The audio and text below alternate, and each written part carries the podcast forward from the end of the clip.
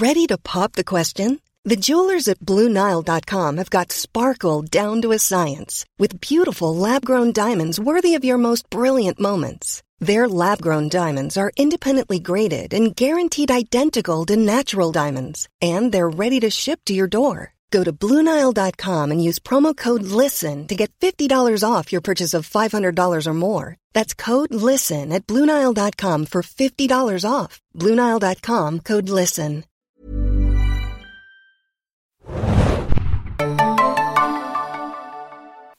Ahoi, hoi, liebe Serienjunkies da draußen und willkommen zu einer neuen Folge des The Walking Dead Podcast bei uns. Ich bin Adam und mit mir heute durch die Sendung führt. Moin, moin, Hanna hier. Hi.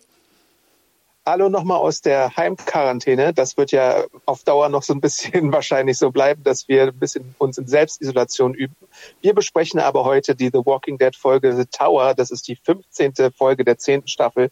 Die heißt auf Deutsch Prinzessin. Und wie immer könnt ihr die Folge um 21 Uhr am Montag schon bei Fox äh, beim Fox Channel sehen. Äh, aktuell, wie wir ja schon angekündigt haben, aufgrund der Synchronstudio-Schließung nur in der englischen Fassung mit deutschen Untertiteln.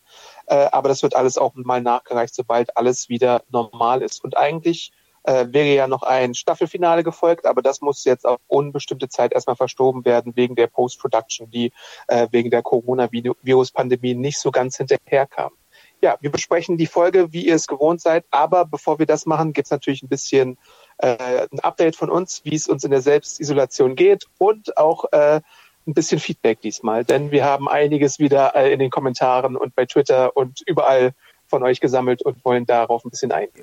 Ja, Wahnsinn. Also erstmal vorab, ich habe es gerade noch mal ganz schnell zusammengesucht. Das war ja diese, diese Woche wirklich äh, super, super krass von euch. Also vielen Dank vorweg. Ich muss auch noch mal einmal ganz kurz sagen, wir haben gestern wilde Tests auch gefahren mit einer neuen Podcast-Lösung, also gerade einer neuen technischen Lösung, die gestern auch ganz okay funktionieren, zu funktionieren schien. Aber heute, keine Ahnung, was da los ist. Irgendwie ist mein Internet super langsam und ich glaube, dein Internet auch, äh, Adam.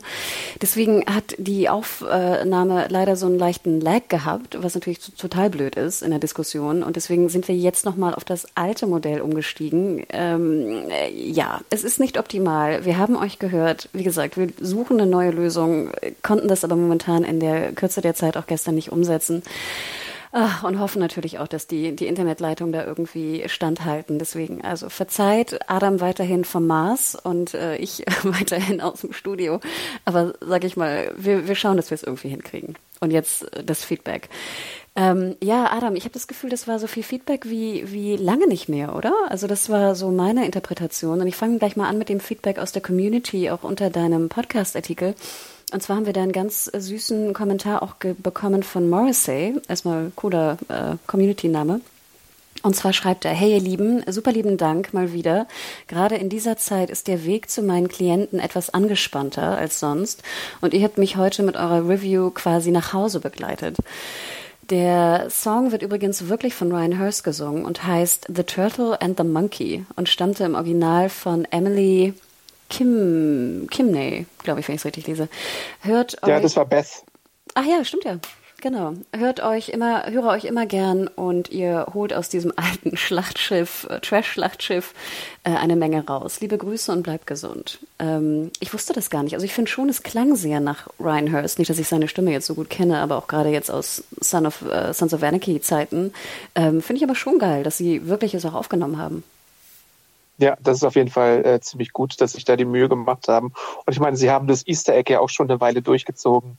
Ich hatte auch schon mal erwähnt, dass es, glaube ich, mal kurz bei Fear the Walking Dead auch zu hören war. Also diese Geschichte ist halt äh, ganz nett gemacht. Äh, wir haben ja ein bisschen darüber diskutiert, ob jetzt die Umsetzung so die allerbeste war, äh, beziehungsweise auch wie man das äh, vom Comic übertragen hatte. Aber ich glaube, es ist, wir hatten, waren uns relativ einig, dass es eigentlich ganz okay jetzt war in der letzten Folge, wie es gezeigt wurde. Genau, darunter habe ich dann auch gleich nochmal gepostet, was wir nachschauen wollten. Hat uns witzigerweise keiner geschickt, aber ich habe es wirklich nochmal nachgeschaut, hat mich auch interessiert, äh, wo jetzt also Schokolade angebaut wird weltweit, ähm, beziehungsweise natürlich Kakao in dem Sinne. Und äh, wir hatten schon recht, sage ich mal, in unserer doch sehr äh, unwissenden Ableitung, dass es auf jeden Fall nicht in Nordamerika ähm, angebaut wird, Kakao. Und ich habe es nochmal rausgesucht hier. Ähm, die Hauptanbaugebiete haben sich inzwischen von Mittelamerika nach Afrika verlagert. Das Land mit der größten Kakaoproduktion der Welt ist die westafrikanische Elfenbeinküste, die 37 Prozent der weltweiten Ernte des Jahres 2018 produzierte. Jo. Ui. Ja, ne, dachte ich auch. Krass. Ähm, also so viel dazu. Ähm, aber Adam, ich habe hier noch einen Punkt aufgeschrieben: Pittsburgh. ja, eine Richtigstellung. Ich hatte, glaube ich, im letzten Podcast und vielleicht sogar in der letzten Review geschrieben, fälschlicherweise, äh, dass die das Trio aus Ezekiel, Yumiko und Eugene äh, in Atlanta einreist, weil mich das Bild so sehr an den Piloten erinnert hatte, wo Rick in Atlanta eingereist ist. Aber dabei habe ich mein äh, Comic-Wissen gekonnt ignoriert, was ich eigentlich irgendwann mal hatte. Und da wurde ich bei Twitter dann aufmerksam gemacht, Obacht, äh, wo die neue Figur Princess, wie sie heißt, wie wir auch in dieser Episode jetzt erfahren haben, herkommt, ist eigentlich Pittsburgh, äh, wo sie da seit einem Jahr schon alleine ist. Und sie hat auch den Spitznamen Princess of Pittsburgh und da gehen wir dann in der Besprechung ein bisschen drauf ein. Also, äh, obwohl das Bild sehr natürlich an diesen Rick äh, reitet auf dem Pferd in Atlanta ein, äh, erinnert, ist es doch eher eine ganz andere amerikanische Großstadt, äh, die hier natürlich äh, gemeint ist, weil es würde ja auch wenig Sinn ergeben, glaube ich, einfach nochmal zurück nach Atlanta zu reiten, sondern man äh, ist ja auf der Suche nach dem äh, Menschen am anderen Ende der Funkgerätleitung und deswegen äh, ist man geografisch, glaube ich, auch ein bisschen woanders unterwegs.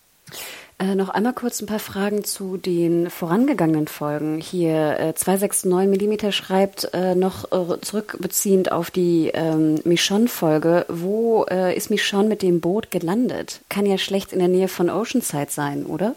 Hast du dir dazu Gedanken gemacht?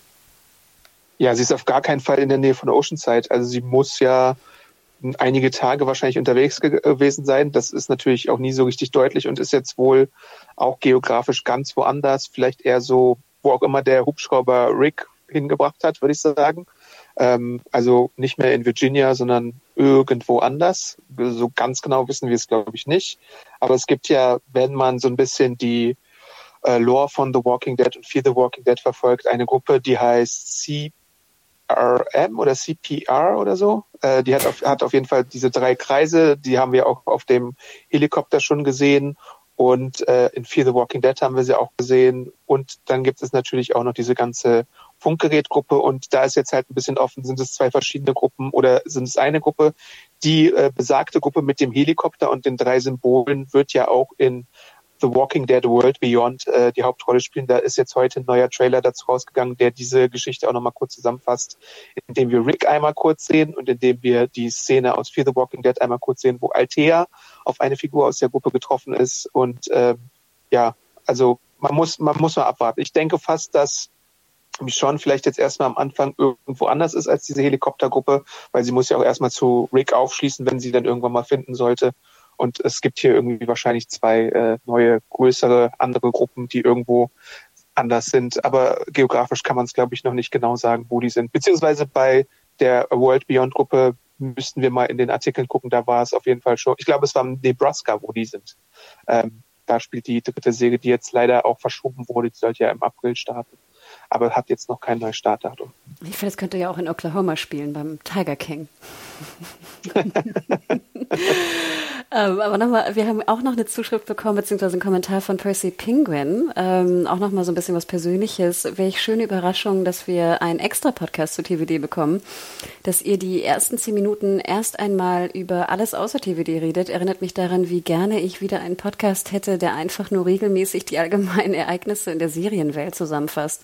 So ein bisschen Klönschnack, ohne große thematische Ausrichtung, aber wer will das schon bezahlen? Seufz.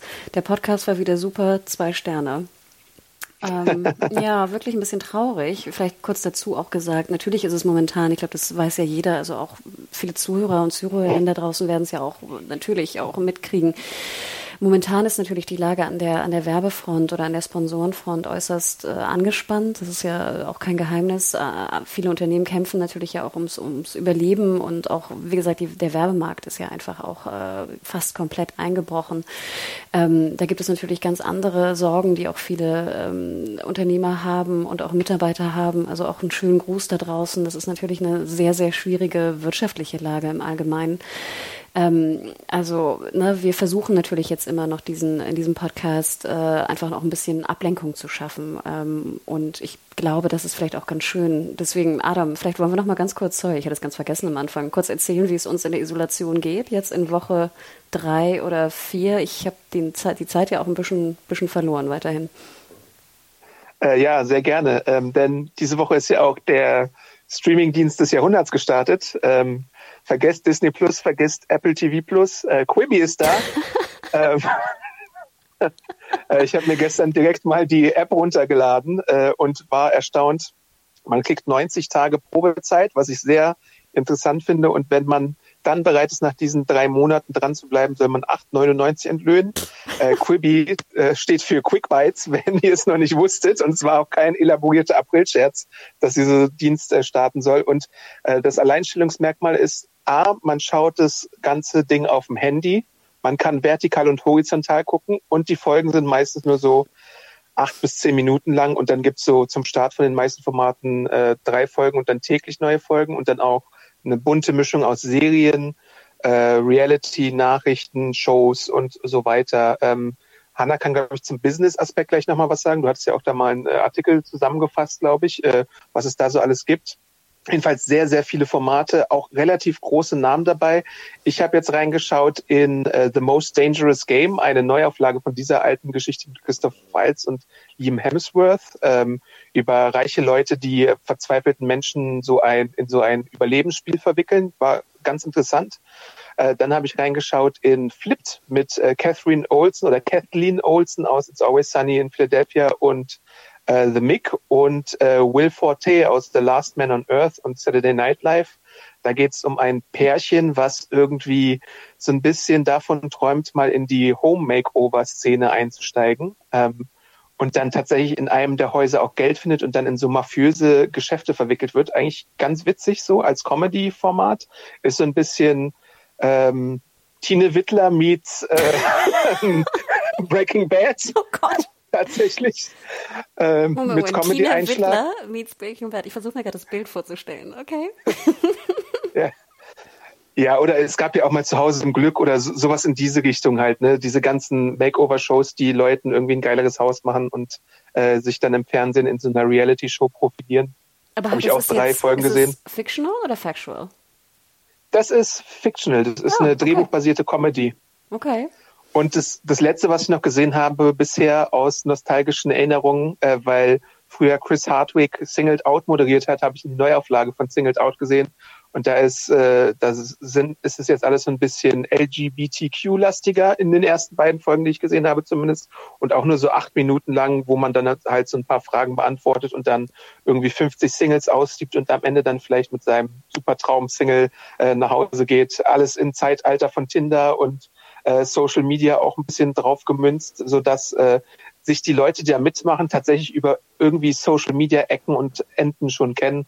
Ja, ist kurzweilig, ist ein bisschen dumm, es ist stumpf, äh, aber ist halt singled out. Und dann gibt's auch halt auch sowas wie ähm, Punk noch zu sehen, früher bei MTV mit Ashton Kutscher, jetzt so ein bisschen für die Generation TikTok aufbereitet. Oder es gibt äh, oder es gibt eine neue Version von ähm, wie heißt halt, das? Moment. The Fugitive. Adam, bevor du alles runtergehst, ich erinnere mich nämlich ja. auch an den Artikel. Ich glaube, es waren, es waren so viele Formate, dass ich gar nicht wusste, wie lang der Artikel wird, weil das, ich glaube, es waren, was waren das? Ich, ich erinnere mich nicht mehr an die Zahl. Waren das irgendwie 300 neue Ich glaube 50.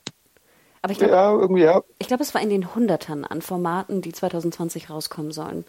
Ähm, das kann sein, ja. Unterbreche ich dich einmal kurz. Ähm, ist denn jetzt. Ja, sorry. Ich, du kommst in so einen Flow, also super, super geil, dass du reingeschaut hast. Aber sag mal, ähm, erstmal geil, dass man es in Deutschland abrufen kann. Geil, 90 Tage, hallo, wirklich super. Ähm, kostenlos erstmal. Ich meine, die 9 Euro danach oder 8 Euro sind natürlich Crazy Town, aber unabhängig davon, ja. ist denn jetzt in der Isolation, wo ich ja, finde ich, momentan auch schwierig finde, womit, was man guckt, also auf die Diskussion kommen wir gleich noch, ist jetzt Quibi oder Quibi, wie ich es äh, nenne, ist das denn jetzt eine Alternative für dich, dass du jetzt in den nächsten Tagen, wenn du, wenn du zur Ruhe kommst äh, nach der Arbeit, dass du Quibi-Formate guckst, unabhängig jetzt von der Arbeit? Also Arbeitsinteresse müssen wir ja auch bestimmte Sachen gucken, die wir jetzt nicht gucken wollen. Wirst du Quibi gucken jetzt in, den nächsten Tagen? Oh, das ist eine gute Frage. Also der, das, das verlockendste Ding daran waren halt 90 Tage ausprobieren zu können. Und ich glaube, sonst hätte ich es auch nicht gemacht. Hätte ich sofort irgendwie bezahlen müssen, hätte ich überhaupt gar nichts installiert. Ähm, aber so jetzt mit in, in der Art und Weise, wie es mir angeboten wurde, war ich bereit, da reinzuschauen und mal sehen. Ich glaube aber, äh, die Formate sind alle irgendwie ganz nett und so, aber nichts irgendwie bahnbrechendes. Und es wirkt halt auch so wie früher, wenn ich Network-Fernsehen gesehen habe, äh, dann gab es irgendwie einen Akt und dann gab es Werbung und so fühlt sich das hier auch manchmal in der Erzählung an. Also weiß nicht, ganz merkwürdig. Äh, mich verwundert, dass es so viele große Namen gibt, aber ich glaube nicht, dass ich über drei Monate, ich weiß nicht, ob ich über drei Monate dann dranbleiben werde. Genau. Aber ihr könnt uns natürlich auch da draußen schreiben, ob wir uns mal ein bisschen mehr Quibi widmen sollen. Stimmt, weil dann werde ich auch noch mal reinschauen, weil ich sage mal, meine Motivation, jetzt abends Quibi zu testen, ist relativ gering. Jetzt, dass du mich erinnerst, dass es jetzt herauskommt, werde ich natürlich reinschauen. Wir erinnern uns, das ist ja das, das Brainchild, muss man ja sagen, von Katzenberg und hier äh, Mac Whitman. Und die haben ja auch, glaube ich, ein oder zwei Milliarden an Funding auch aufgesammelt. Ähm, und es galt ja eigentlich so ein bisschen auch an so die genau jüngere Zielgruppe und vielleicht auch so ein bisschen an die urbanen Pendler-Zielgruppe, die ja momentan, ja. gut, in USA würde ich jetzt mal, weiß nicht, wie da so der Stand ist, aber äh, man, man merkt ja schon, was hatten wir heute für eine Diskussion? Der, der Sta die stationären Zugriffe haben ja wahnsinnig zugenommen, weil die Leute weniger auf mobil gucken, ne? weil sie zu Hause einfach stationär jetzt mittlerweile ähm, Internetkonsum betreiben. Ähm, und ich meine, hier außer Morrissey, glaube ich, der noch einen Klienten irgendwie oder Kunden besucht hat äh, per Auto, kenne ich keinen mehr, der sozusagen noch pendeln muss, de facto oder irgendwo hinfahren muss zur Arbeit. Also wenn, wenn man jetzt nicht äh, systemrelevant ist und die vor Ort sein müssen. Ähm, oder? Also ich denke mal, der, der Pendel, der eigentliche Pendelkonsum ist ja momentan eigentlich gering, geringer, nennen wir es mal so. Auf jeden Fall. Aber interesting. Ich erinnere mich auch noch mal an so, da waren auch so Formate mit hier Sansa von, ähm, von Game of Thrones und so. Sophie Turner, ja. Und da waren ja, da war da nicht noch ein Wrestle, eine Wrestle-Serie, eine Hundeserie, da war doch, da war alles, alles, was irgendwie nicht bei drei auf den Bäumen war und irgendwie eine Art von Fame bei YouTube oder TikTok in den letzten Jahren hatte, war da irgendwie in ein Format gepresst, oder? Soweit ich mich erinnere. Ja, es ist ganz wild. Also äh, auf jeden Fall kannst du sehr viel nach oben und unten swipen und dir dann dein Format aussuchen. Die App ist eigentlich ganz nett äh, gemacht, aber ich glaube halt in Deutschland hat man A überhaupt nicht mitbekommen, dass es gestartet ist, weil ich glaube, niemand hat davor kommuniziert, dass es nach Deutschland kommt. Wir. Und B halt musst du erstmal, ja eben, musst du erstmal drauf kommen, dir dann noch eine weitere Streaming-App irgendwie runterzuladen. Ich glaube, naja, wenn du super viel Langeweile hast, dann kannst du vielleicht mal ausprobieren, aber sonst, und wie du schon sagst, ohne Pendeln und ohne, also ich meine, es gibt natürlich die Leute, die trotzdem immer viel auf ihr Smartphone äh, starren, aber ich glaube, wenn du jetzt zu Hause bist, dann kannst du ja auch fast lieber auf deinen großen Fernseher irgendwie Disney Plus, Netflix oder Sky oder sowas äh, genießen. Und äh, da eher dann glücklich mhm. werden. Ich glaube ja auch, so blöd es klingt, es sollte ja auch erstmal nur einen US-Staat geben. Also wenn ich mich an den Artikel richtig erinnere, ich finde es ja schon krass, dass sie überhaupt die App global scheinbar dann freigeschaltet haben. Wundert mich echt, weil es ist ja eigentlich ein werbefinanziertes Modell anfangs, ne? Vielleicht ist es auch ein Bug, ich weiß es nicht, aber bei mir funktioniert es halt seit zwei Tagen äh, problemlos alles. Also ich meine, es sollte noch Werbung geben da drin und halt, äh, also wie so dieses, was ist das, mit ein bisschen Werbung und dann, ähm, äh, ich glaube, fünf Dollar oder so waren es in USA, aber ich müsste das auch nochmal nachschauen, ich habe das gar nicht mehr drauf. Ich mit Werbung würde ich es, glaube ich, sogar gucken, aber so 8,99 dafür zahlen, nee. Aber das ist ja nicht. crazy. Also wer zahlt denn das noch heutzutage? Wenn du, wenn du Netflix eigentlich, was ist das günstigste Angebot für Netflix mittlerweile? Zehn und äh, Disney für sieben, also crazy. Na gut. Aber hast du noch was gemacht jetzt in der Isolation, was vielleicht nicht äh, äh, businessbezogen oder arbeitsbezogen war? Im, im ich habe zwei Sachen gemacht, tatsächlich. ähm, ich habe mein eines großes äh, Funko-Regal nochmal neu sortiert und da so ein bisschen umgestellt mit äh, thematisch passenden äh, Abteilungen. Äh, und ihr könnt mir sehr gerne auch über Twitter Awesome Aunt eure Spielsachen oder Sammlungen zeigen. Das finde ich immer sehr faszinierend, jetzt auch gerade in der Quarantäne, dass man so ein bisschen neidisch auf andere Sammlungen oder Nerd-Sachen äh, äh, gucken kann. Das gucke ich mir mal sehr gerne an. Und es gibt ja auch gerade die Six Fan Art Challenge auf Instagram und Twitter, die, äh, wo Künstler irgendwie sechs verschiedene willkürliche Figuren in ihrem Stil zeichnen und präsentieren. Die mag ich auch sehr gerne. Und das Zweite, was ich gemacht habe, Hanna, ähm, es passt zwar überhaupt nicht in die, grade, in die Stimmung gerade, aber äh, es gibt gerade einen großen PS4-Sale und da habe ich gesehen, The Last of Us Remastered, 10 Euro. Und ich habe es bisher nur auf PS3 gespielt und deswegen habe ich es nochmal zugeschlagen. Und auf meinen, ich hatte davor halt nur so einen 80 Zentimeter Fernseher, jetzt habe ich einen 127 oder 147 Zentimeter Fernseher. Und ich habe es tatsächlich nochmal angespielt und den Anfang äh, mir gegeben. Und es ist halt so unglaublich unheimlich, wie nah dran das hier an der aktuellen Situation ist. Ich wollte gerade sagen, also äh, ja, wir müssen es ja nochmal bestehen. Also ich glaube, Adam und ich, wir waren ja große Fans oder sind große Fans von The Last of Us. Wir haben ja dieses Spiel, ne, Naughty Dog, äh, PlayStation Exclusive, PS3 damals rausgekommen, Ende PS3, ne? Das war eins der letzten eigentlich Games auf der letzten ja. Konsolengeneration. Und es ist ja wirklich, ähm, es ist ja dieser Anfang alleine, wenn ich heute drüber nachdenke, was ich empfand beim Spielen des Anfangs, kommen mir jetzt schon die Tränen, weil das so krass war. Und ähm, wir haben halt sieben Jahre natürlich auch gewartet auf, ähm, auf die auf Part 2. Letzte Woche wurde verkündet oder vor ein paar Tagen wurde verkündet, dass, äh, dass es verschoben wird.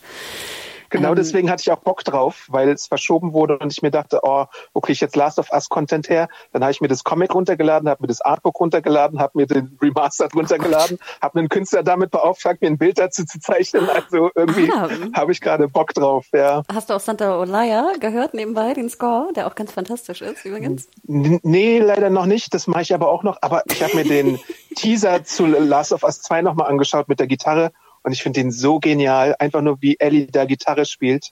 Äh, da kriege ich Gänsehaut einfach von. Ich mag ja den anderen Teaser oder den anderen Trailer lieber äh, mit dem mit der Scheune am Anfang fand ich ja Wahnsinn. Aber ja, aber krass, dass du es gemacht hast, weil ich dachte, ich hatte mir sogar die Remastered-Version gekauft damals. Ich habe sie aber nie installiert. Also ich habe sie irgendwann mal bei einem Sale, ich glaube für für 25 oder sowas geholt, also noch physisch. Und ich dachte mir auch so, ich würde eigentlich ganz gerne noch vor Last of Us 2 Teil 1 nochmal spielen. Aber jetzt, als dann Corona sozusagen losging, äh, nach der Berlinade, dachte ich so, nee, es ist mir zu close gerade, es geht nicht. Es gibt, es, gerade wenn es um Anfang, sage ich mal, Pandemie oder Virus Absolut oder Apokalypse ja. geht, dann kann ich das nicht, nicht, nicht gucken oder konsumieren, weil Walking Dead ist ja schon zehn Jahre später so ungefähr, weißt du? Dann geht's wieder. Mhm. Und jetzt wäre vielleicht Last of Us 2 würde gehen, weil es dann auch schon ja später ist wieder. Ne? Wir sind dann ja wieder ein paar Jahre, ne? sie ist ja schon, schon ein Teenie oder erwachsen oder was auch immer. Ne? Dann ist es auch schon wieder ja. später. Aber krass, dass du es gemacht hast. Wirst du weiterspielen oder ist es zu Debris? Äh, ich werde, glaube ich, weiterspielen, aber ich bin gerade so an einer Stelle angelangt, wo ich dann irgendwie fünfmal hintereinander gestorben bin und deswegen habe ich da den Cut gemacht äh, und irgendwann wenn ich jetzt äh, in der Stimmung bin, werde ich da auf jeden Fall weiterspielen, weil es ist halt schon was anderes, ob du jetzt so einen wirklich kleinen Fernseher hast oder ob du die Remastered-Version hast und dann einen großen mhm. Fernseher auch einfach so. Das ist ja halt eines der besten Spiele, was so Atmosphäre und Storytelling, glaube ich, angeht. Und deswegen habe ich da eigentlich äh, ziemlich einen Bock drauf. Und dieses äh, Gitarrenbild hat sich bei mir so eingeprägt. Jetzt ich habe Lust auf Ellie, die Gitarre spielt. ich habe Lust auf eine Liebesgeschichte mit Ellie. Also da freue ich mich ja wahnsinnig drauf, dass das auch. Da musst du den DLC ja nochmal spielen oder dir das Comic geben, was ich mir runtergeladen habe. Adam, ich kenne den Comic, ich kenne das DLC. Ich bin da, glaube ich, schon ziemlich tief drin, sage ich mal, in der Geschichte. Aber ja, Wahnsinn. Also ich bin natürlich auch wahnsinnig gespannt, aber ich kann es momentan nicht machen, denn ich muss momentan, ich habe ja äh, endlich jetzt komplett abgeschlossen Witcher, die Buchreihe, also auch Band fünf sozusagen der Bücher habe ich durch. Kann es auch jedem nochmal empfehlen da draußen. Also ich finde, Fantasy ist momentan für mich der perfekte Eskapismus, wo ich nicht an die jetzige Welt denken muss, sondern einfach an eine andere Welt. Und es ist auch ziemlich hart, also es ist auch viel Krieg und Leid und auch echt, also brutal auch, aber ähm, mir hat es wahnsinnig gut gefallen. Und da sind so spannende Momente drin. Ähm, auch ein bisschen sexy manchmal, ein bisschen strange, ähm, aber wie gesagt, also mein Urteil zu Sapkowski, dem Autor, muss ich echt fast komplett revidieren. Ich fand ihn ja immer so ein bisschen unsympathisch, weil er die Gamer immer so schlecht macht und ja auch überhaupt keinen Respekt vor, vor Games oder auch der Kunst und der, der, dem Handwerk von, von Games-Entwicklung hat.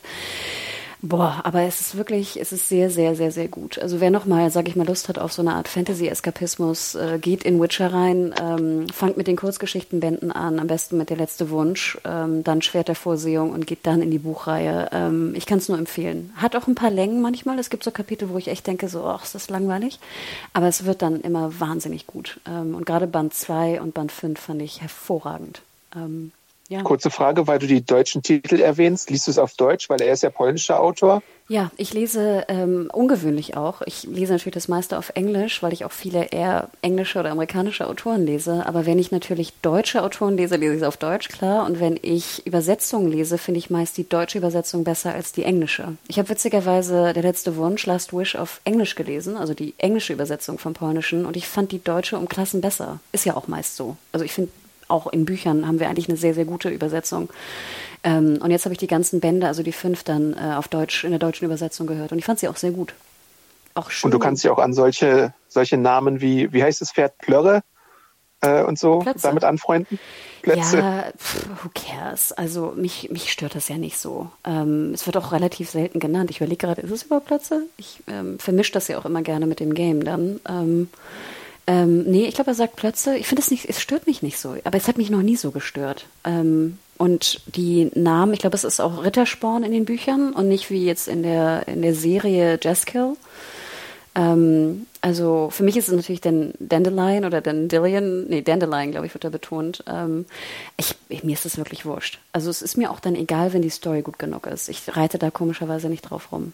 Ähm, also ich fand es ganz fantastisch. Und was wir noch gemacht haben, und da muss ich sagen, das ist beim Serienkonsum gerade bei mir so, ich gucke ganz viel so menschlich warme Serien, die mich am liebsten noch irgendwie nostalgisch an an Teenie oder, oder Jugend erinnern, wo es irgendwie noch bessere Zeiten waren. Nicht, dass es jetzt Jugend oder Teenie ist, aber wir haben angefangen, einen Office Rewatch zu machen. Und ich muss ganz ehrlich sagen, es ist perfekt, weil die Serie The Office war ja immer schon, du hast auch Office gesehen, ne? US. Ja. Die war ja. ja immer so, so ganz komisch warm. Weißt du, die alle Leute, auch die, die vielleicht ein bisschen unsympathischer sind, sind aber trotzdem so ganz menschlich warm und die Stimmung ist einfach so positiv. Und schon wenn man den, die Opening Credits sieht mit der Musik, das ist, es macht einen unheimlich glücklich und warm ums Herz. Und deswegen, ähm, es erinnert mich irgendwie an, an, klar, Office, immer schwierig momentan, wenn es kein Office gibt, also das Büro per se. Aber ähm, das hat komischerweise sehr geholfen, einfach sozusagen für die perfekte Ablenkung und was Positives zu, zu sehen, was menschlich Positives. Denn das finde ich momentan eigentlich ganz schön müsste auch irgendwann mal einer der Streaming-Dienste irgendwie Amazon oder Netflix reinnehmen. Peacock vielleicht wahrscheinlich, wenn es dann mal startet und nach Deutschland kommt oder Sky, äh, je nachdem, wie die, dieses Konstrukt da sein wird. Äh, Im Moment gab es, glaube ich, nur sechs der acht Staffeln oder fünf der acht Staffeln in deutscher Synchronfassung, aber ihr findet Office natürlich auch bei Amazon relativ einfach oder bei Savi oder solchen Importshops für einen schmalen Taler. Da habe ich mir auch mal vor Jahren, glaube ich, für 30, 40 Euro äh, die komplette Box äh, gegönnt. Ähm, ja, also wenn ihr mal Bock habt auf so ein bisschen Mockumentary Comfort Food, dann Office äh, anschauen. Genau, die Qualität ist leider relativ schlecht, ne? Also noch im Vergleich zu, zu heutigen Releases. Und ich gebe dir absolut recht, die, die, das, das Management von, von The Office in Deutschland ist natürlich ein Trauerspiel. Und ich bin natürlich auch dankbar, genau wie du wahrscheinlich, dass Community jetzt endlich auch bei Netflix ist. Ja. Ich hätte stimmt, das habe ich nämlich geguckt. ich habe ja auch die ersten Staffeln wirklich geliebt damals. Ähm, mittlerweile komme ich da nicht mehr so gut rein, komischerweise. Ich habe mir noch mal so fünf Folgen der ersten Staffel reingezogen. Ich fand es aber auch meist. Aber da verrate ich dir ein Geheimnis, Hannah. Ich glaube, es war damals auch schon so. Ähm, ja, ja, The nee, Office ich, ist eine äh, äh, Community ist eine Säge, wo, glaube ich, eine halbe Staffel vergehen muss, ehe man komplett in den Groove kommt. Und äh, ich glaube, ich habe immer so die KFC-Folge im Kopf, äh, die dann so der Make it or break it Moment ist und dann wird's flutscht das alles viel mehr. Nee, du hast absolut recht. Ich erinnerte mich dann auch an damals, dass man damals ja noch Serien so fünf bis sieben Folgen eigentlich gegeben hat, gerade Comedies, bis man reinkam oder nicht reinkam. Ne? Und ich weiß auch noch, dass Community schon, schon, ich glaube, zur Hälfte der ersten Staffel oder Ende der ersten Staffel sehr, sehr, sehr, sehr gut wird. Und ich dann, glaube ich, irgendwann, ich glaube, so Ende Staffel drei oder vier, irgendwann war ich dann auch raus. Ähm, also nicht raus, raus, aber sozusagen war ich nicht mehr so erpicht. Aber auch kurz die Info, Office ja das Gleiche. Die erste Staffel, die ersten sechs sechs Folgen sind echt relativ öde. Also äh, die sind nämlich auch äh, äh UK-Adaptionen.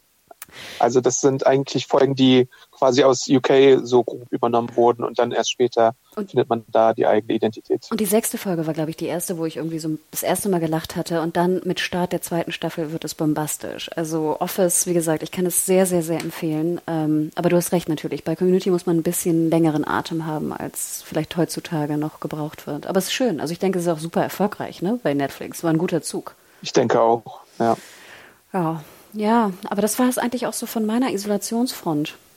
Ähm, ja, wollen wir langsam? ich glaube, wir ja, haben ja noch ein bisschen was ja zu tun. Was ne? vor.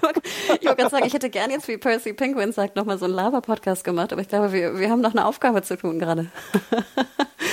ich habe auch ja, noch. dann steigen wir ein. Genau, ich habe auch noch ein bisschen äh, hier ähm, noch andere Themen. Ähm, ich versuche sie nachher im Podcast mit einfließen zu lassen.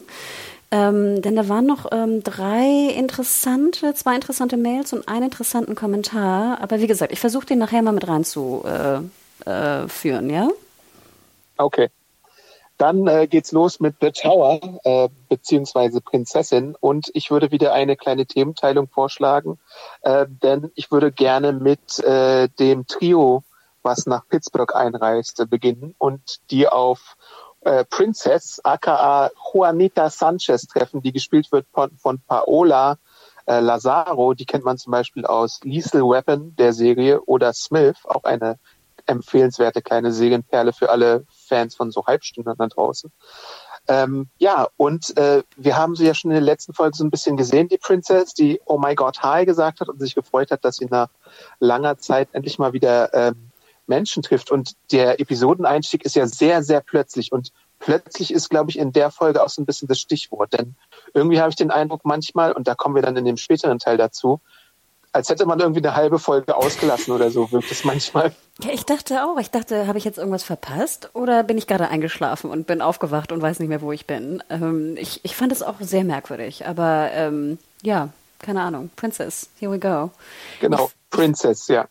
Ich fand ja kurz vorab, ich fand Pittsburgh äh, jetzt auch, äh, wie viele Jahre auch immer später wir jetzt in der Apokalypse sind, ich finde, sie haben es unheimlich gut, den Look haben sie unheimlich gut getroffen. Also dieses ganze Laub auf dem Boden, die Gewächse an den Wänden, das alles so überwachsen ist. Ich finde, es sah wirklich gut aus ähm, und war auch extremer natürlich als früher. Ähm, es hat mir aber echt gefallen, dieser Look der Städte und auch der des Krankenhauses innen drin zum Beispiel.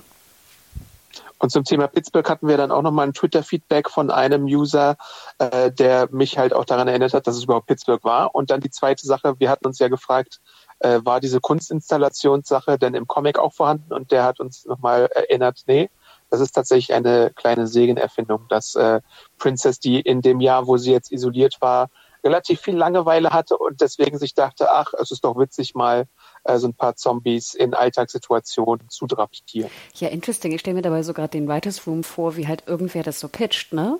Weil er das wahrscheinlich vielleicht oder sie das wahrscheinlich machen würde mit den Zombies, wo ich auch dachte, auch ganz schön wild. Aber cool, finde ich super cool vom, vom Writers Room.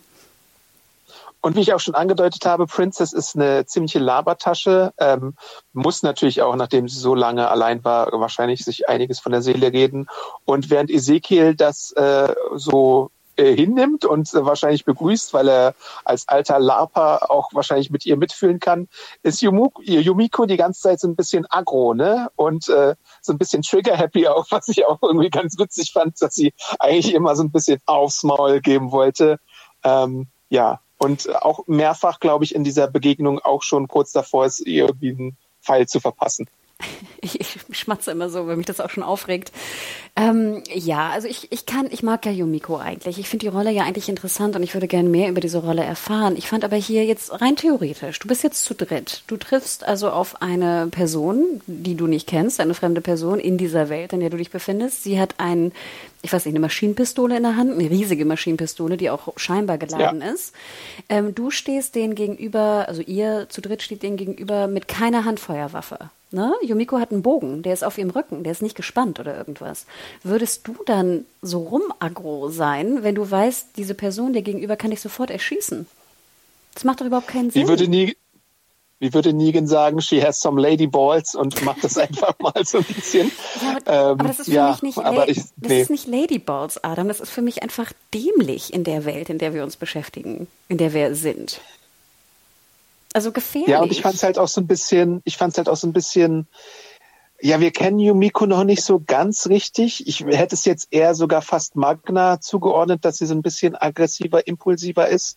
Deswegen fand ich es jetzt auch, wenn man es dann so äh, im Verlauf der Episode betrachtet, halt ein bisschen zu agro, würde ich fast sagen. Also ähm, es ist so, als müssten die Autoren oder sind die Autoren der Ansicht, dass sie diese drei verschiedenen Pole brauchen. Der eine gutgläubige Ezekiel, der, äh, der das alles so ein bisschen annimmt und so ein bisschen auch guckt, wo sich das Ganze hinentwickelt und irgendwie weiterhin Hoffnung hat. Yumiko, die die ganze Zeit so ein bisschen der Bad Cop ist und Eugene, der halt eigentlich seinen Plan hat, aber im Prinzip auch eigentlich äh, offen ist für das Ganze, sofern er denn nicht aufs Kreuz gelegt wird. Ähm, ja. Und das ist so simpel, Adam. Weißt du? Ich finde, du musst jetzt nicht so eine klassische Dreiteilung von Extremen machen, weißt du? Und ich habe auch immer das Gefühl, so ein Charakter wie Yumiko wirkt dann immer so extrem blöd dabei. Weil es halt äh, diese, diese Agro-Haltung ist verständlich, klar, auf einem bisschen abge, auf einer abgeschwächten Art und Weise, aber nicht, nicht in so einer Art und Weise. Ich fand es doof. Und schade. Was passiert dann? Ähm, wie du schon sagst, äh, Princess hat die Maschinenpistole, die anderen haben keine großen, großen Waffen. Ähm, und dann kommt es zu so einer Situation, wo Zombies langsam anschlürfen und Princess sagt, I got it. Und dann natürlich äh, drauf losschießt, während die Pferde halt noch äh, nicht richtig befestigt sind und dann äh, zäumen oder laufen die Pferde aus. Und äh, ja, jetzt haben die ihre drei Pferde nicht mehr äh, bei dieser Situation, was natürlich nicht dazu beiträgt, dass äh, Yumiko Princess besonders gerne mag. Ja, und das Ding ist wieder, weißt du, Adam, das äh, ist wieder das, was ich auch letztes Mal bemängelt habe. Ich kann verstehen, dass sie jetzt diesen, die, sie wollten das so hinschreiben, dass die Pferde weglaufen. Ne? Okay, kann ich verstehen, ja, dass ja. sie gezwungen werden, mit Princess zusammen zu sein. Aber in dieser Szene, so wie sie dargestellt wird, kommen da irgendwie, ich weiß nicht, vier oder fünf Zombies um die Ecke. Für vier Leute vier oder fünf Zombies um die Ecke äh, mit, mit einem Kopf, äh, wie heißt das, Kopfschlag äh, zu töten, ist super easy. Allein das Princess ballert, finde ich schon wild, weil ich dann immer denke, okay, hat sie so viel Munition? Nach den ganzen Jahren? scheinbar. Sonst würdest du nicht ja. so eine, sage ich mal, simple Szene, ne, diese, diese Munition ver, verdödeln. Zweiter Punkt ist, es wirkt wirklich so, so wie die Szene geschnitten ist und aufgebaut ist, als ob sie durch die Menge durchschießt. Ist dir das aufgefallen? Die Zombies kommen ja, soweit ich das gesehen habe, kann auch falsch sein, aber hinter den drei, unserer Dreiergruppe.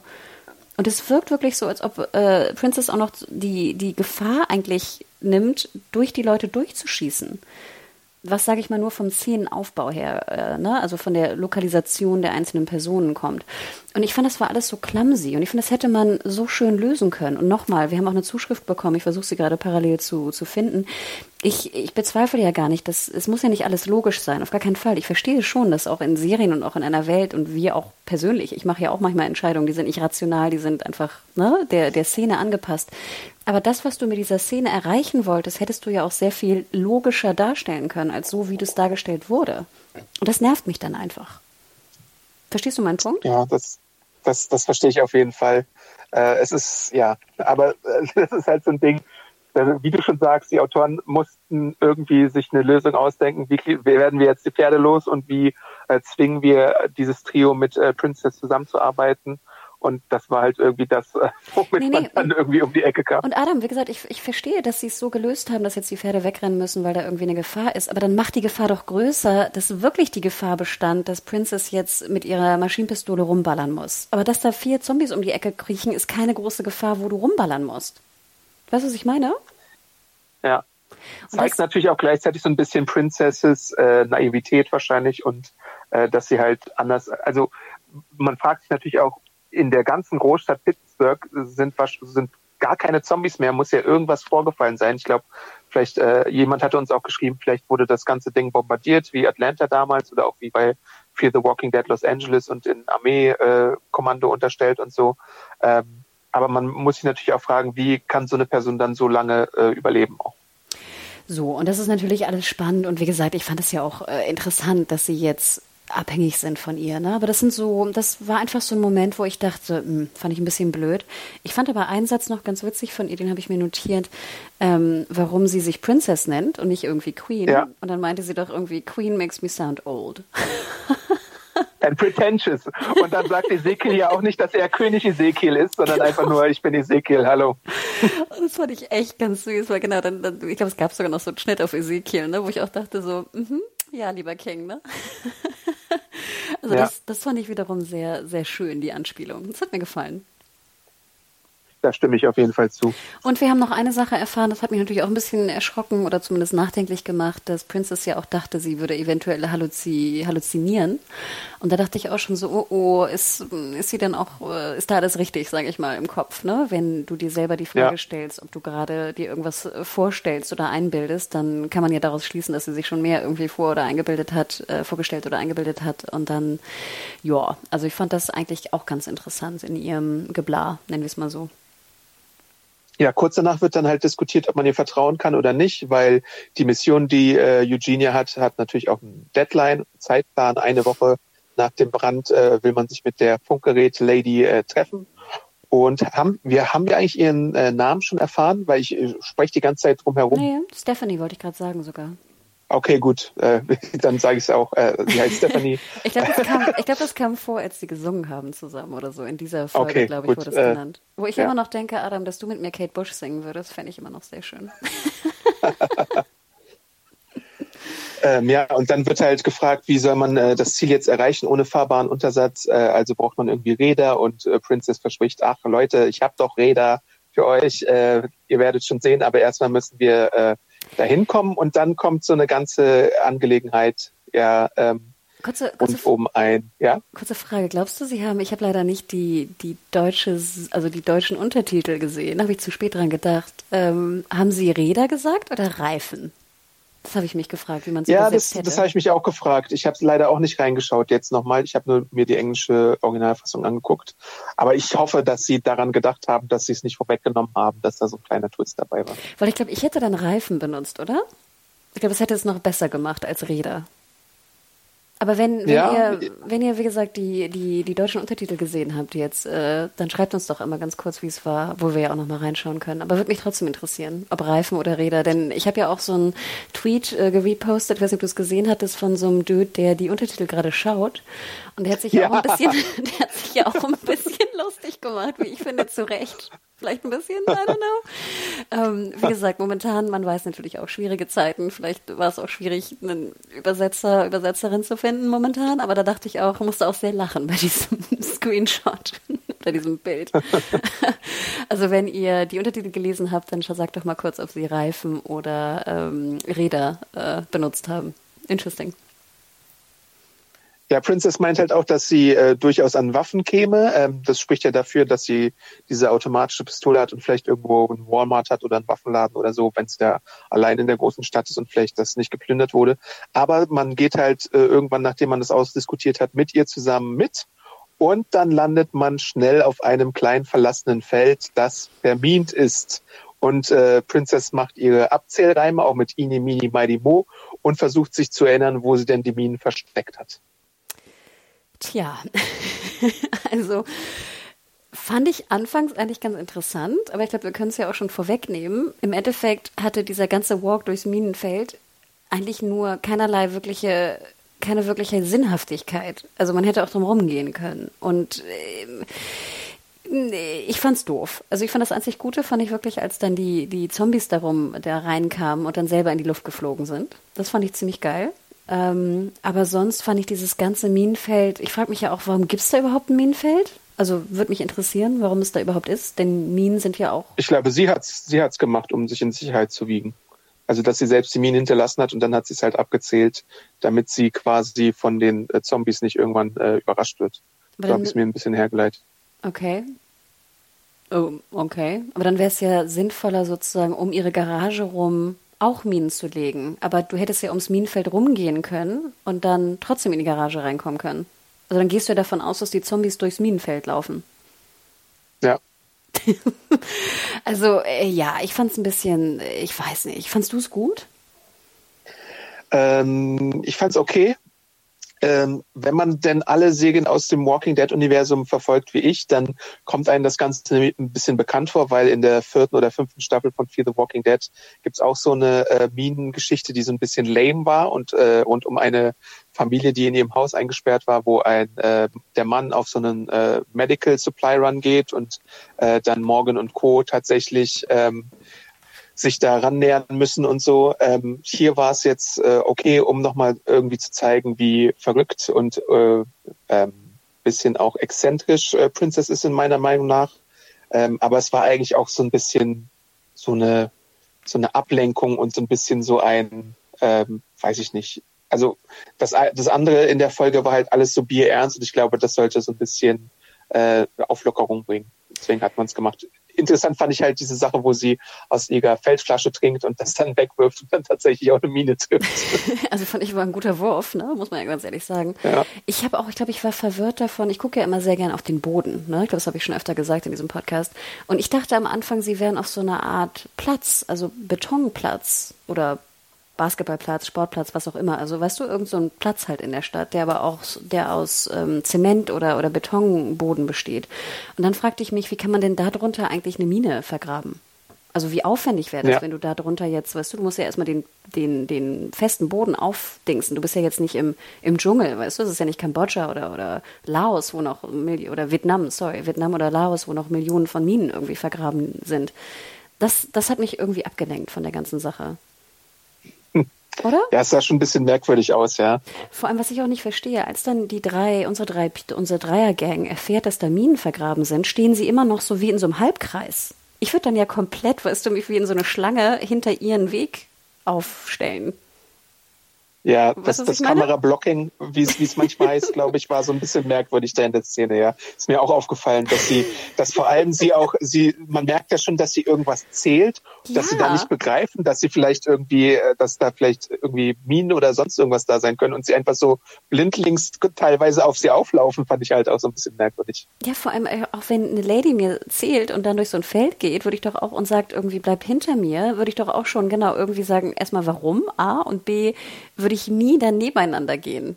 Also allein, weil ich ja auch ja. denken würde, vielleicht sind da Fallen. Also ich würde jetzt nicht an Minen denken, natürlich in Deutschland, aber ich würde da denken, vielleicht sind da, weißt du, so, so Falldrähte aufgebaut oder irgendwas, weißt du? Oder hier so, wie heißen sie, wo so Tiere mitgefangen werden oder irgendwas. Keine Ahnung. Also ich, ja, wie gesagt, ich, ich fand prinzipiell fand ich Minenfeld die Idee super und ich finde es auch cool, das, was du sagtest, dass wenn du so ein Stash hast, ne, so eine Garage mit irgendwie Kram, dass ich die irgendwie beschützen will, wenn ich unterwegs bin mit irgendeiner Vorrichtung, finde ich ja absolut sinnvoll. Aber wie es dann hier wieder umgesetzt war, fand ich irgendwie, ach, es, es nimmt mir dann so die Freude an der Szene. Ja, und dann ist es ja auch so, dass irgendwann selbst Eugene äh, von der ganzen Situation genervt ist und so auf seine äh, nicht vorhandene Uhr zeigt und sagt, ey, wir müssen hier auch mal Supporter kommen und so, bis dann Yumiko tatsächlich ihren Bogen zieht und wir ein bisschen erfahren, äh, was hat's jetzt eigentlich mit Princess auf sich. Äh, sie redet dann darüber, ähm, dass sie eigentlich wirklich nur neue Freunde finden wollte. Man hat ja irgendwie, man hätte es ja auch so aufbauen können, dass sie irgendwie wirklich was im Schilde führt, aber hier ist es äh, tatsächlich mal so, dass man die ganze Zeit merkt, dass sie sich eigentlich bemüht, aber irgendwie so tapsig ist oder tollpatschig ist. Und sie sagt halt auch, ja, ich hatte schon immer irgendwie Probleme, Freunde zu finden oder Liebe zu finden.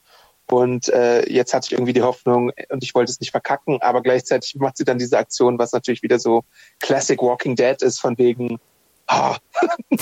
Also nochmal da draußen, wenn ihr neue Freunde finden wollt, ne, dann führt die nicht durch ein Minenfeld, um damit irgendwie zu beweisen, dass ihr vielleicht zählen könnt oder so. Also es gibt auch andere Möglichkeiten. Und gerade wenn du in so einer Welt, wo Vertrauen, gerade Fremden gegenüber, das Schwierigste überhaupt ist, weil du nie weißt, ob das nicht irgendwie ein Crazy ist, der dich umbringen oder ausrauben oder töten oder vergewaltigen oder was auch immer will, dann seid wirklich vorsichtig mit solchen Dingen, ne? Denn so gewinnt ihr keine Fra Freunde und so gewinnt ihr auch kein Vertrauen. Denn sie will ja eigentlich ist das Wichtigste, was sie erreichen will, Vertrauen.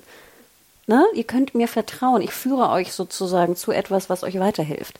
Und dann latscht es Aber Hannah, aber Hanna, wenn du einen äh, jahrelangen Crush hast, dann sollst du deinem Crush anbieten, dass er dich mal küssen soll, weil das ist, glaube ich, der allerbeste Test, den er machen kann. ja, ich, also, sorry, Adam, ich kann jetzt auch nochmal, ich sehe hier gerade nämlich aus dem Augenwinkel, dass wir wieder in Sachen äh, Küsse und Liebe scheinbar wieder falsch schlagen. Ja, darf ich das mal kurz vorlesen? Kurze Klammer. Also, äh, wir, ja, ja, genau, genau, mach eine Mutprobe, ne? Küss mich, okay. Äh, andere Geschichte hier von äh, Kommentar, glaube ich, unter deiner, äh, deiner Podcast, äh, dem Podcast-Artikel von Dashi Dash. Also auch nochmal vielen Dank vorweg. Auch ganz interessant, finde ich. Ich habe die Geschichte, wir gehen nochmal zurück auf die letzte Folge, verzeiht, kurze Klammer hier. Ich habe die Geschichte zwischen Magna und Yumiko so verstanden, dass die quasi schon Schluss gemacht haben, ohne es ausdrücklich zu sagen. Die beiden kannten sich ja schon vor der Apokalypse. Yumiko war Anwältin und Magna ein Problemfall. Yumiko hat sich ihr dann damals angenommen und diese bevormundende Art nie abgelegt, weshalb die beiden sich dann am Ende gestritten haben.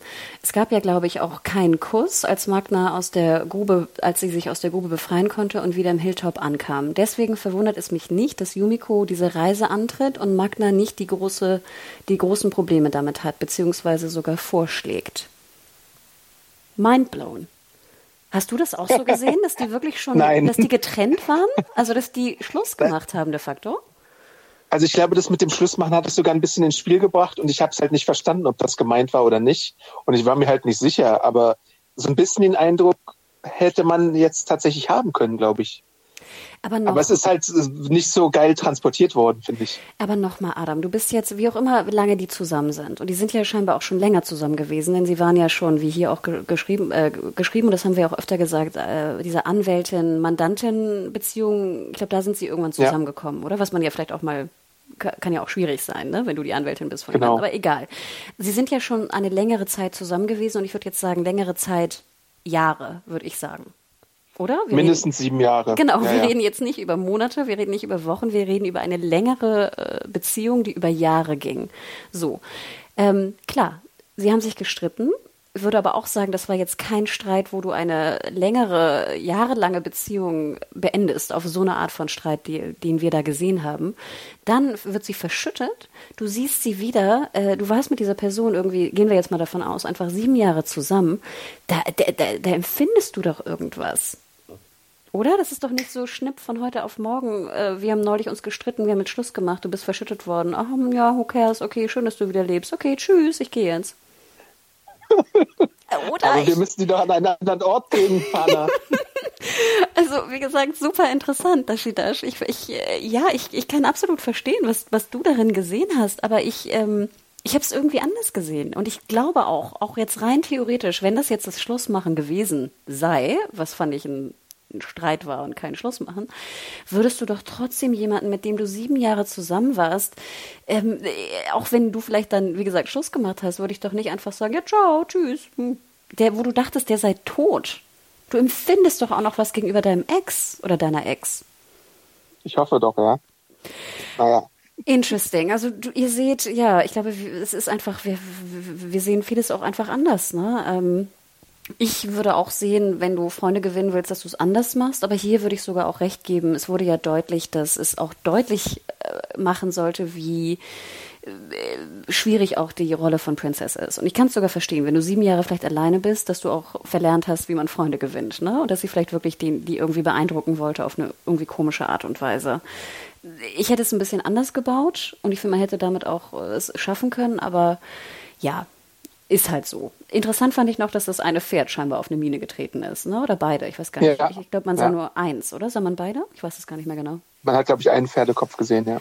Das hat mir ja auch ein bisschen leid. Stell dir mal vor, du bist ein Pferd in der Apokalypse und dann trittst du auf ein Minen Minenfeld, ne? Irgendwie auch doof. Ja. Hm.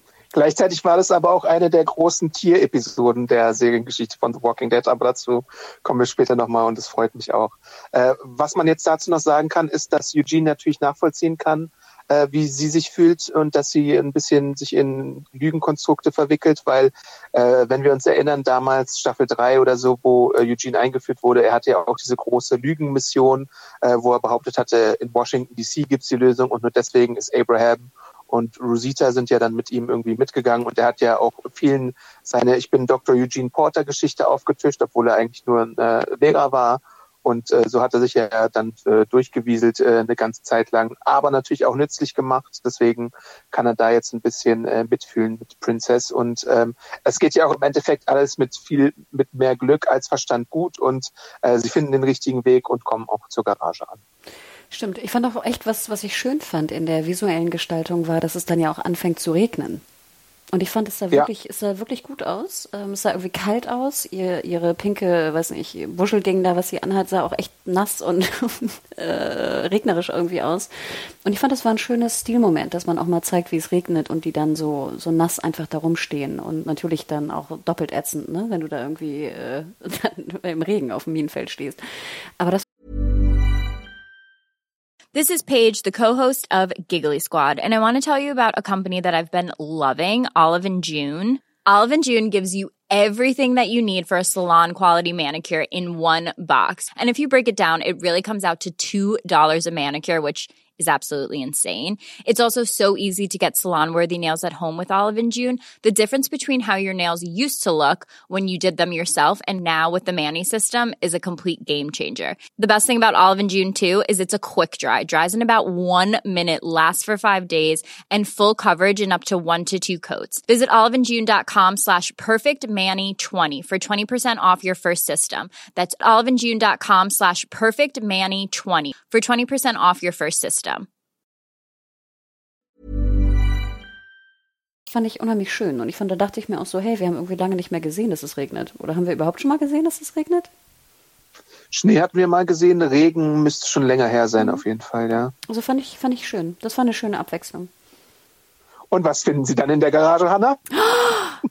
Sie finden das, was ich glaube, was wir seit der vierten Staffel im Podcast, ich erinnere mich noch daran, in unserem ersten Podcast immer schon gesagt haben, Sie finden Räder. Das wohl beste Fortbewegungsmittel, was man sich vorstellen kann, ähm, in einer solchen Zeit, denn es braucht kein Benzin. Äh, du kannst es relativ leicht sozusagen benutzen. Ähm, und es ist einfach äh, perfekt. Es ist perfekt. Ähm, ich, ich, ich dachte, ich fasse es nicht, oder? Was dachtest du, als es äh, kam? Ja, äh, es wird Zeit, dachte ich, und äh, dass es, dass es so lange gedauert hat, bis man endlich mal dazu kam. Natürlich hat man auch wieder in Fear the Walking Dead, glaube ich, Alicia schon auf einem Rad gesehen. Und ich glaube, vereinzelte Figuren waren vielleicht mal einmal auf dem Rad unterwegs, eher so die Kinder wahrscheinlich, aber äh, es ist lange überfällig, dass die Fahrräder da mal im großen Stil ausgerollt werden. Und nicht nur Daryl auf seinem äh, spritfressenden Chopper da irgendwie durch die Gegend brettert wie Werner. Ja, also wie gesagt, Pferde wurden dann ja auch irgendwann eingeführt, finde ich ja auch sehr sinnvoll. Äh, Räder, wie gesagt, auch äh, Wahnsinn. Ähm, ich hoffe, sie nehmen auch ein bisschen, weißt du, so Flickzeug mit und irgendwie ein, weißt du, ein bisschen Werkzeug, was man auch dabei haben sollte, wenn man Rad fährt.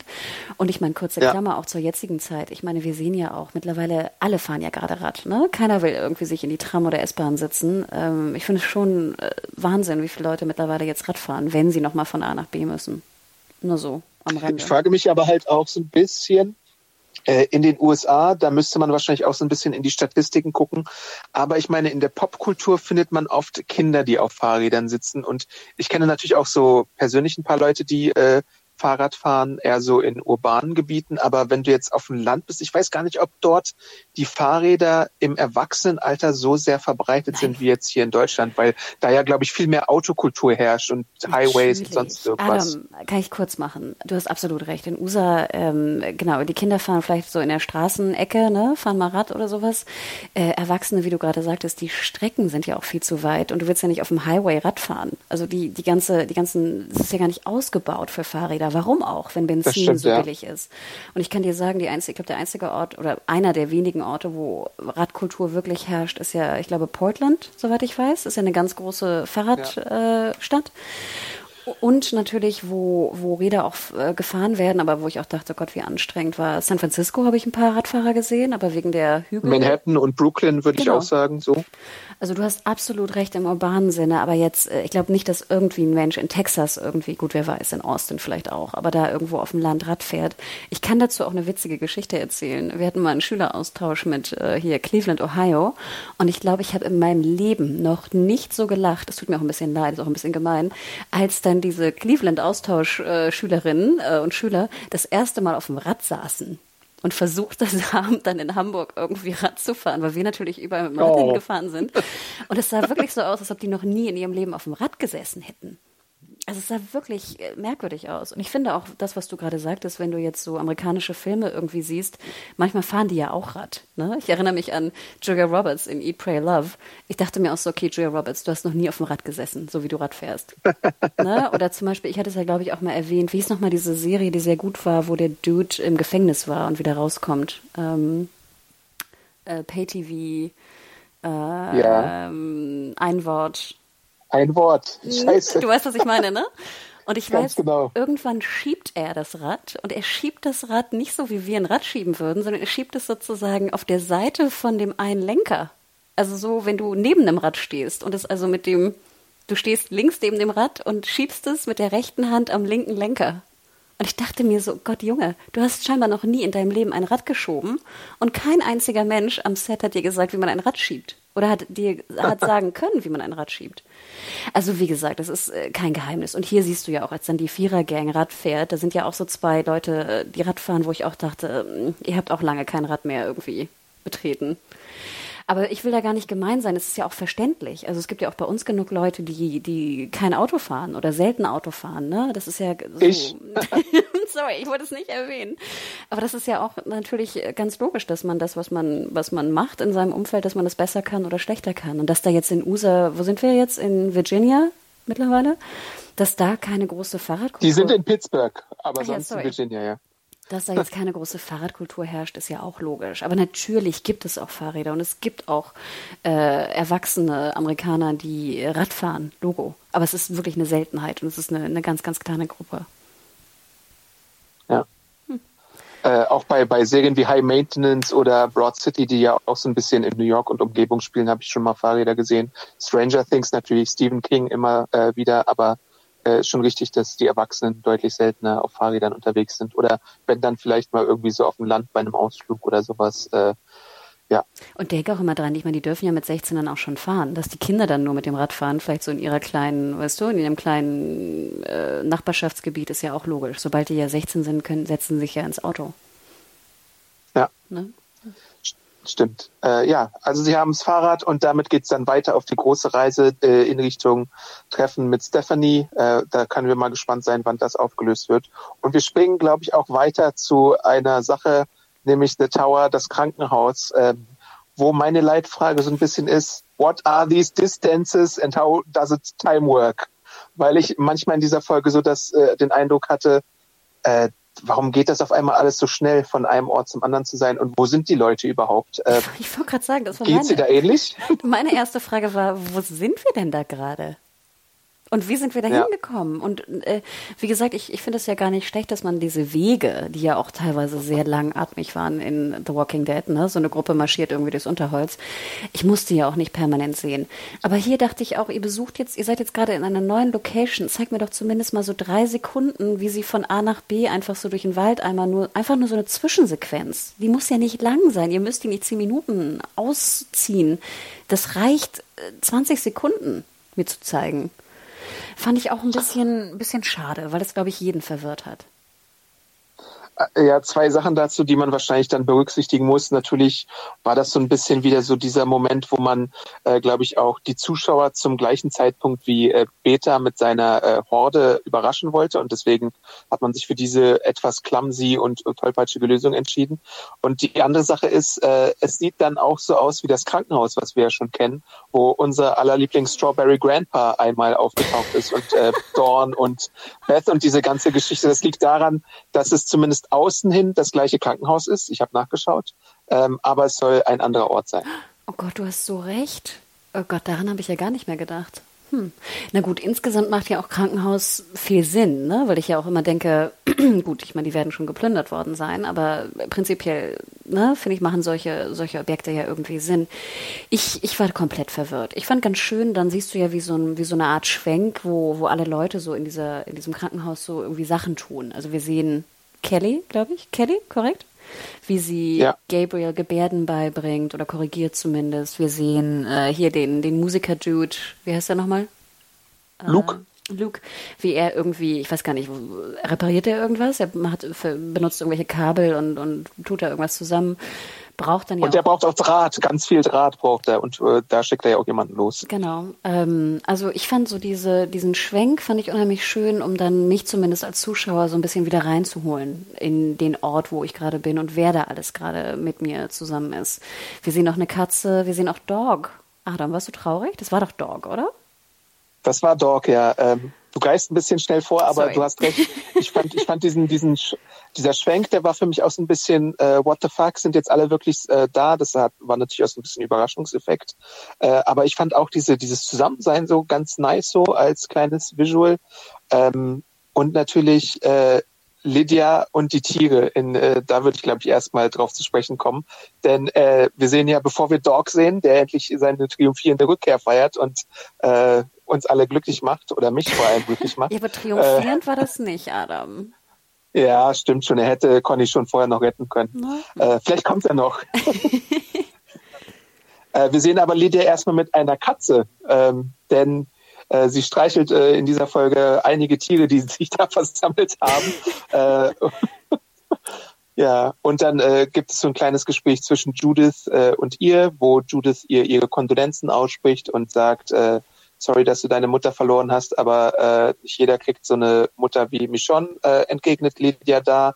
Und gleichzeitig sehen wir dann, äh, wie Negan sein Süppchen da kocht, beziehungsweise wir erfahren ja auch noch, was er da in Wirklichkeit kocht, nämlich Possum, köstliches, köstliches Possum. Ja, ähm, ja, ich fand das eigentlich ganz interessant, die Aussage mit äh, äh, niemand kriegt so eine Mutter wie mich schon, wo ich mich ja fragte, eigentlich ist es ja gar nicht die Mutter von Judith. Also sie hat ja auch eine ja. neue Mutter bekommen de facto, wo ich ja dachte, das ist ja eher positiv, dass auch in so einer Welt, die so grausam ist, wo deine Mutter jetzt äh, ne, sogar umgebracht oder getötet wurde von, von dem Sohn, dass du immer noch die Möglichkeit hast, eigentlich eine neue Mutter oder eine neue Familie zu kriegen. Und deswegen fand ich das eigentlich ein bisschen komisch, dass Lydia das ausgerechnet sagt, weil ich dachte, hey, du hast auch noch die Chance, theoretisch eine neue Familie zu bekommen. Auch wenn deine Mutter natürlich eine Psychopathin und, und Crazy Town war. Und das fand ich so ja. ein bisschen, das holperte so ein bisschen bei mir, der Vergleich. Ja, stimmt schon, aber für sie ist quasi Michonne ja der einzige bekannte Status, den Judith da hat. Sie weiß ja gar nichts von Laurie, deswegen äh, nimmt gut, man das, glaube ich, einfach ja, so hin. Sorry, wenn ich das sage, aber sie wird ja sehen, dass vielleicht Michonne nicht ihre leibliche Mutter ist, wenn ich das mal sagen darf. Es tut mir leid, oder? Ja. Sorry, ich muss das jetzt einmal kurz sagen. Ich glaube, das ist, äh, man kann es vielleicht sehen. Das ist auch Sorry, komm, komm, Adam. Ja, ja, ja.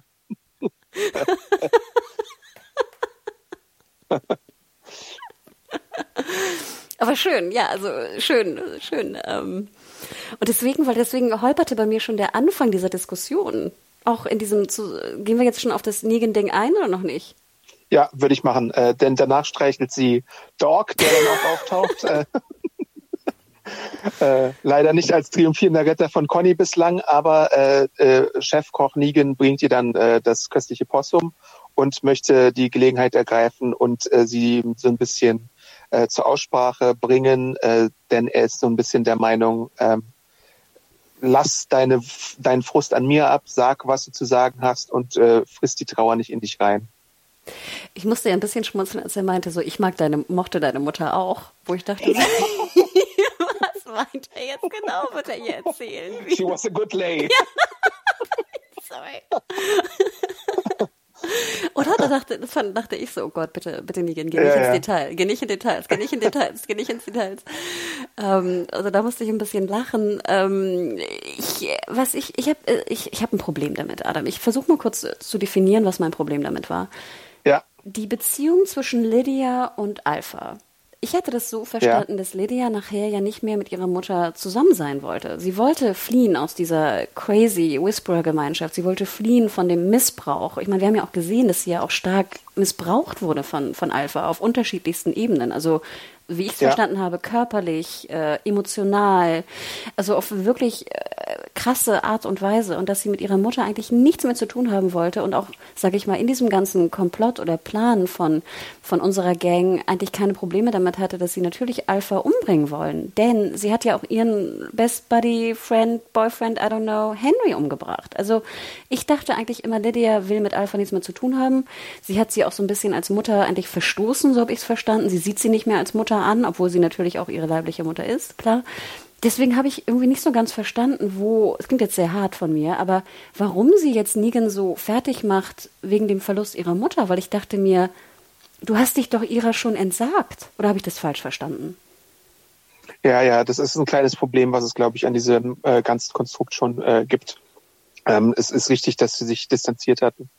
Und ähm, man, man drängt halt, man hat halt bei Negan auch immer noch so dieses Ding, dass man ihn immer noch weiter in diese Egoistenrolle drängen möchte, glaube ich tatsächlich. Und ist natürlich auch ganz richtig, weil es stimmt ja auch. Äh, es gibt ja immer wieder Negan-Show-Momente. Er ist halt eine äh, ne, ne komplexe äh, Anti-Heldenfigur, würde ich sagen. Also natürlich hat er diese, diese wirklich sehr egoistischen Momente. Gleichzeitig hat er jetzt auch diese heroischen äh, Aspekte mit, mit dem äh, Beseitigen von Alpha drin. Und deswegen findet man, glaube ich, nicht so einfach die Balance zwischen, zwischen diesen beiden Polen. Und deswegen wirkt das vielleicht auf, wenn man es ein bisschen mal seziert, so ein bisschen so, äh, als stimmte da was nicht. Und gleichzeitig, äh, ich weiß halt nicht, die, die Lydia war jetzt auch äh, monatelang wahrscheinlich schon auf eigene Faust, na, obwohl, ich weiß gar nicht, ob es Monate waren, aber wochenlang, sagen wir mal, auf eigene Faust unterwegs und hatte sich eigentlich schon ziemlich von ihr entfremdet. Und sie hätte ja, sie hat halt jetzt irgendwie, sie ist halt so ein bisschen heimatlos gerade, weil sie wollte ja weder bei der Mutter und den Whisperer sein, noch war sie irgendwie in Alexandria willkommen, weil sie da ja auch geschnitten wurde von allen Leuten. Und eigentlich ist ja Negan prinzipiell und in, ja, obwohl, ja doch, ich wollte sagen, in gewisser Weise auch Daryl, aber Negan viel mehr als Daryl, der einzige, äh, der sie irgendwie für voll nimmt, der sie respektiert und der sie beschützt. Deswegen äh, ist es so ein bisschen holper die Polter, finde ich. Genau, und ich kann verstehen, alles, was du gerade gesagt hast, mit, dass das ja auch eine schwierige Zeit ist für sie. Sie weiß nicht, zu welcher Gruppe sie gehört, sie weiß nicht, wohin sie eigentlich will, ne? sie ist noch ein Teenager dazu. Also ich finde, das kann ich alles verstehen. Und ich finde, das sind alles Gründe, die ich verstehen würde, die sie dazu bringt, irgendwie, weißt du, sich aufzuregen oder ne, ein Tantrum abzugeben. Verstehe ich alles. Aber dass sie jetzt, so habe ich es verstanden in der Szene, dass sie Negan vorwirft, ihre Mutter umgebracht zu haben, dachte ich so, alle anderen Gründe wären für mich sinnvoller gewesen als das. Denn genau wie du sagst, Negan war ja auch einer der wenigen, der sie wirklich auch beschützt hat, da in diesem komischen, war das nicht das Ding, wo er dann diese eine Angreiferin einfach getötet hat? Das war doch auch so ein Moment. Ja, genau. Ne? Ja. Also, und deswegen fand ich es eigentlich dann, äh, fand ich es komisch. Ich hätte es anders gebaut, aber ich fand nachher sehr schön, dann umarmen sie sich ja auch. Also Negan, glaube ich, ne, fängt die Umarmung an und dann fängt sie genau. auch an zu weinen, was ich dann, was für mich dann auch die Szene wieder so ein bisschen gut gemacht hat, dass ich dachte, okay, vielleicht ist sie einfach insgesamt einfach, weißt du, überfordert von der ganzen Situation, was wir ja auch alles nachvollziehen können. Und die beiden in Kombination zeigen auch, dass sie beide relativ gute Schauspieler sind. Also das war ja ein schöner, echter oder echt sich echt anfühlender Moment zwischen den beiden. Und Jeffrey Dean Morgan haben wir ja sowieso gelobt in letzter Zeit für seine etwas emotionaler werdende Negan-Performance. Und hier war das wieder so ein Ding, wo ich mir dachte, ja, warum nicht? Also es war ein schöner, kleiner, emotionaler Payoff-Moment, äh, wo sie dann endlich mal äh, loslässt und, und äh, ihre Gefühle in freien Lauf lässt, weil sie halt meint, glaube ich, auch so ein bisschen in der aktuellen Situation tapfer sein zu müssen, was wofür ja gar kein wofür gar keine Notwendigkeit besteht, dass sie irgendwie alles in sich reinfrisst und irgendwie niemanden ihre echten Gefühle äh, sagt. Ich glaube, das sollte auch so ein bisschen die, die, das Katzenstreicheln zum Ausdruck bringen, ne? dass sie sich äh, den Leuten nicht anvertrauen kann mit ihren ganzen Gefühlen. Ne? Und dann, erst ja, die, also ja. ich, ich fand auch, ich gebe dir absolut recht, ich finde, es hat sehr gut funktioniert, nachher die Auflösung der Szene. Ne? Ich möchte noch mal kurz auf eine Mail eingehen, denn äh, die Mail hier von El Mercy, El Mercy, aka Andy, ähm, hinterfragt auch nochmal die, die Rolle von Negan eigentlich. Ich lese mal vor, ja, den Abschnitt und dann bin ich gespannt auf deine Meinung. Es bezieht sich immer noch auf die letzte Folge, die wir gesehen haben, aber ich denke, das passt hier auch ganz gut. Negan hätte natürlich die drei Whisperer wegschicken können, aber er steht eben darauf, Leute zu demütigen, zu demütigen und zu töten. Das zelebriert er, äh, wie damals bei Spencer oder der Bügeleisennummer, dem Whisperer die Schrotflinte abzuschwatzen und ihn dann damit er zu erschießen. Das ist genau sein Ding. Eine Charakterentwicklung sehe ich nicht. Negan tut das, was er immer getan hat. Sagt er ja auch selber. Er hat immer nur getan, was nötig war und Leute umgebracht, die es verdient hatten. Das waren schon immer auch mal Psychos wie Simon und jetzt Alpha. Also ich würde widersprechen, dass es da keine Charakterentwicklung gibt schon mal.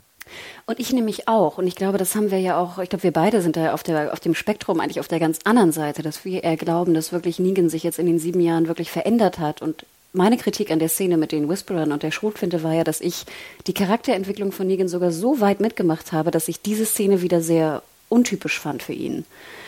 Gut, er sagt, dass es jetzt typisch ist für ihn, dass er sich halt nicht weiterentwickelt hat und dass es ein Beweis dafür ist. Ich würde trotzdem sagen, dass ich dem nicht ganz glauben möchte. Ich möchte wirklich daran glauben, dass Negan so ein bisschen geläutert ist. Es gibt halt gewisse Charaktere in The Walking Dead, die haben zwei Seiten meistens. So eine Performance-Seite, da würde ich Ezekiel, Carol ähm, und Negan dazu zählen, glaube ich. Und dann äh, gibt es andere Leute, die haben das halt nicht so drauf. Aber ähm, ich, ich tue mich auch manchmal wirklich noch schwer, den echten Negan zu finden. Aber ich glaube, der echte Negan ist der, den du gesehen hast in dem Moment, wo er kurz bevor er Alpha tötet, und den du jetzt siehst in dem Moment, als Lydia ihn umarmt. Ähm, weil davor ist alles Show und ist alles Maske und sonst irgendwas, aber das ist so ein bisschen äh, der, das ist halt sein Überlebensmodus, dass er halt diese, deswegen sieht er sich halt auch als komischen Savior und so, ähm, aber im Endeffekt ist er eigentlich auch nur ein großes Weichei. Also so, wenn man es mal ganz drastisch ausdrücken möchte. Ich möchte auch, Adam, so banal es klingt, ich möchte auch daran glauben, dass Menschen, auch böse Menschen, auch sich wieder zum Besseren entwickeln können. Also weißt du, das ist ja, eine, ja. Eine, ein Grundglaube, der sich hier ja auch in der Grunddiskussion eigentlich widerspiegelt. Und ich, ich denke ja auch, dass Menschen, auch böse Menschen, resozialisiert werden können. Ich meine, unser ganzes äh, Strafsystem basiert ja auch darauf. Und deswegen wünsche ich ja. mir ja auch sehr, dass auch ein Negan, ein so brutaler Psychopath wie Negan, irgendwie besser werden kann. Oder? Noch einen Punkt möchte ich nachschieben. Du hattest Carol auch kurz erwähnt. Ähm, El Mercy schreibt nämlich weiter, zweiter Absatz der äh, Mail. Meine Lieblingsstelle äh, in der Episode, also wir sind immer noch in der letzten Episode, war, dass Carol mal ihn zur Abwechslung verarscht. Sie spielt einen Psychokiller gegen den anderen aus und zeigt ihm dann den metaphorischen Stinkefinger. Tja, du warst zu langsam, Alter. So macht Carol wieder Spaß. Ich höre auch noch einen englischen TVD-Podcast und da meinte einer, er hätte schon in der Zelle gewusst, dass Carol lügt. Niemand, der gesehen hat, wie Freunde und Familie brutal abgeschlachtet wurden, vergisst es. Sehe ich genauso. Negans Menschenkenntnis war allerdings noch nie sonderlich gut.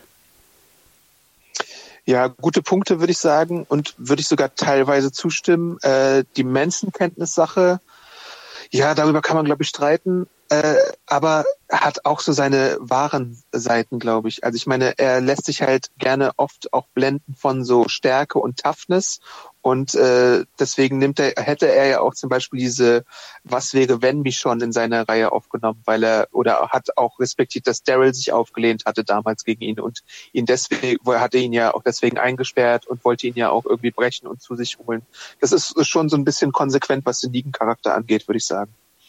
Und natürlich auch, dass Carol, äh, Carol ganz genau wusste, was sie macht. Also eigentlich wäre ihr Best-Case-Szenario, glaube ich, gewesen, äh, dass sie sich einander äh, ausschalten. Und dann hätte sie, wäre sie beide losgeworden. Aber jetzt äh, hat ja Negan durchaus noch so wahrscheinlich seinen Wert für die Gruppe. Könnte man annehmen. Aber glaubst du auch, dass Carol sozusagen überhaupt kein, kein, keine Vergebung verspürt irgendwann? Es geht ja eigentlich um Vergeben auch. Ja, ja, gute Frage, weiß ich gerade gar nicht. Hm. Also ich weiß jetzt, nachher bin ich da wirklich zu, zu leichtgläubig, aber ich würde schon hoffen, dass sich Charaktere verändern können und ich würde auch hoffen, dass gerade in der Welt, in der wir uns da befinden, das ist ja eine besondere Welt, ne? Also das ist ja einfach, das sind ja sehr extrem, das sind ja nur extreme Sachen, die passieren. Würde ich ja schon hoffen, dass das irgendwann auch vergeben werden kann, auch wenn es natürlich wahnsinnig ist, wer da wen umgebracht hat. Aber ich hatte schon das Gefühl, dass eigentlich Carol auch eine Art von Respekt ist vielleicht ein bisschen zu viel gegenüber Negan, aber auch eine Art von, ich meine, sie muss ja irgendeine Art von Respekt ihm gegenüber spüren, sonst würde sie ihm ja nicht zutrauen, Alpha auch umbringen zu können. Also ja, Respekt seiner, Tät seiner Fähigkeit gegenüber zumindest. Denn wie gesagt, er hätte ja, ja auch weglaufen können. Ja. Also, ne? Ich, ich, ähm, ich weiß nicht, ich finde, das ist eine sehr harte harte Sicht der Dinge. Ich kann sie auch verstehen. Also vielen Dank, äh, El Merci. Ich glaube, wir könnten eigene Podcasts füllen mit diesen beiden Absätzen und diskutieren. Ähm, ich, ich weiß nicht. Ich hoffe, dass, dass, äh, dass man an das Gute auch noch glauben kann. Ich weiß es nicht. Aber noch, ähm, er hatte noch einen letzten Punkt, den würde ich jetzt aber überspringen. Und dann bis nächste Woche, dann lasst es, äh, lasst euch nicht unterkriegen. Fand ich auch ganz süß äh, momentan. Vielen Dank schon mal dafür, für diese wirklich interessanten äh, Ansätze. Dann äh, gehen wir, glaube ich, mal weiter zu äh, Judith, äh, die sich ja nach ihrem Gespräch mit ähm, Lydia davonschleicht und zu Daryl äh, im Wald ist, wo auch immer dieser Wald ist. Das ist ja auch so eine Frage, wie weit ist das eigentlich weg oder nicht? Ähm, und sie hört erstmal nicht auf ihn, hat äh, Gabriel irgendwie eine Notiz hinterlassen und möchte irgendwie stattdessen lieber von Onkel Daryl ein bisschen lernen, was er denn da so treibt und äh, irgendwann halt auch mal ihre Survival Skills ein bisschen äh, verbessern ja, also du hast es ja schon gesagt. Ich hatte überhaupt keinen Plan, wo ist Daryl? Was macht Daryl? Die, die Szene beginnt, wie er irgendwie ins Walkie-Talkie äh, erzählt und dann sagt so, hallo, hallo, äh, Michonne, hörst du mich? Wo ich denke, Batterien. Also ich, du musst doch auch sozusagen die, die, du blasst doch nicht die ganze Zeit ins Walkie-Talkie, wenn du nicht weißt, ob gegenüber jemand ist, oder? Ja, aber das haben sie, glaube ich, öfter schon mal so gemacht auf gut Glück und haben gehofft, dass der andere mal antwortet. Ich glaube, äh, das haben sie zumindest so erklärt, dass sie dann so 30 Sekunden reinsprechen, dann Energie konservieren und dann irgendwann später vielleicht nochmal versuchen. Nee. Also das habe ich jetzt gar nicht so schlimm empfunden. Nee, und ich kann es ja auch verstehen, ne? Du musst ja erstmal gucken, ob da jemand antwortet. Es klang aber so, oder es wirkte so in der Szene, als ob Daryl schon, die, schon längere Zeit durch den Wald latscht und immer ins, ins Walkie-Talkie spricht. Aber du hast ja, das stimmt. Ne? Vielleicht habe ich das nur so empfunden, aber ich dachte mir ja. auch so, okay, wo sind wir da gerade? Ähm, diese Verbindung zwischen äh, Daryl und Judith finde ich wahnsinnig schön. Also ich muss sagen, ich, es ging mir auch ganz schön nahe, gerade wenn Judith dann auch so die, die Tränen kullern, ne? Ähm, fand ich sehr, sehr, sehr, sehr schön, denn wir haben nachher ja auch eine Art von Diskussion, die ja derjenigen, die wir gerade geführt haben bezüglich der Menschlichkeit oder Vergeben ähm, oder Vergeltung, ähm, auch ziemlich ähnlich ist. Denn es kommt ja noch zu einem zu einem Angriff. Ja, ja? genau. Äh, führ doch mal aus, ja. Also wenn ich das richtig in Erinnerung habe, ähm, sehen Sie ja eine, eine Art kleine ähm, Zombie, Zombie-Gruppe und ähm, relativ schnell, glaube ich, äh, trifft ja auch ein Pfeil von Daryl äh, einen, ähm, einen Walker, der sich nicht als Walker herausstellt, sondern als Whisperer. Und sie schnetzeln dann die, die anderen verbleibenden äh, Walker und der ähm, Whisperer kann fliehen, endet dann aber in so einer Art von, von Grube, würde ich es fast nennen ist schwer verletzt und ähm, bittet dann auch um Gnade, oder? Wenn ich das noch richtig in, ja. ähm, rausgehört habe. Und äh, nach so ein paar Fragen, die aber relativ äh, scheinbar unbefriedigend beantwortet werden, äh, verpasst ihm dann Daryl meiner Meinung nach ziemlich schnell den Todesschuss.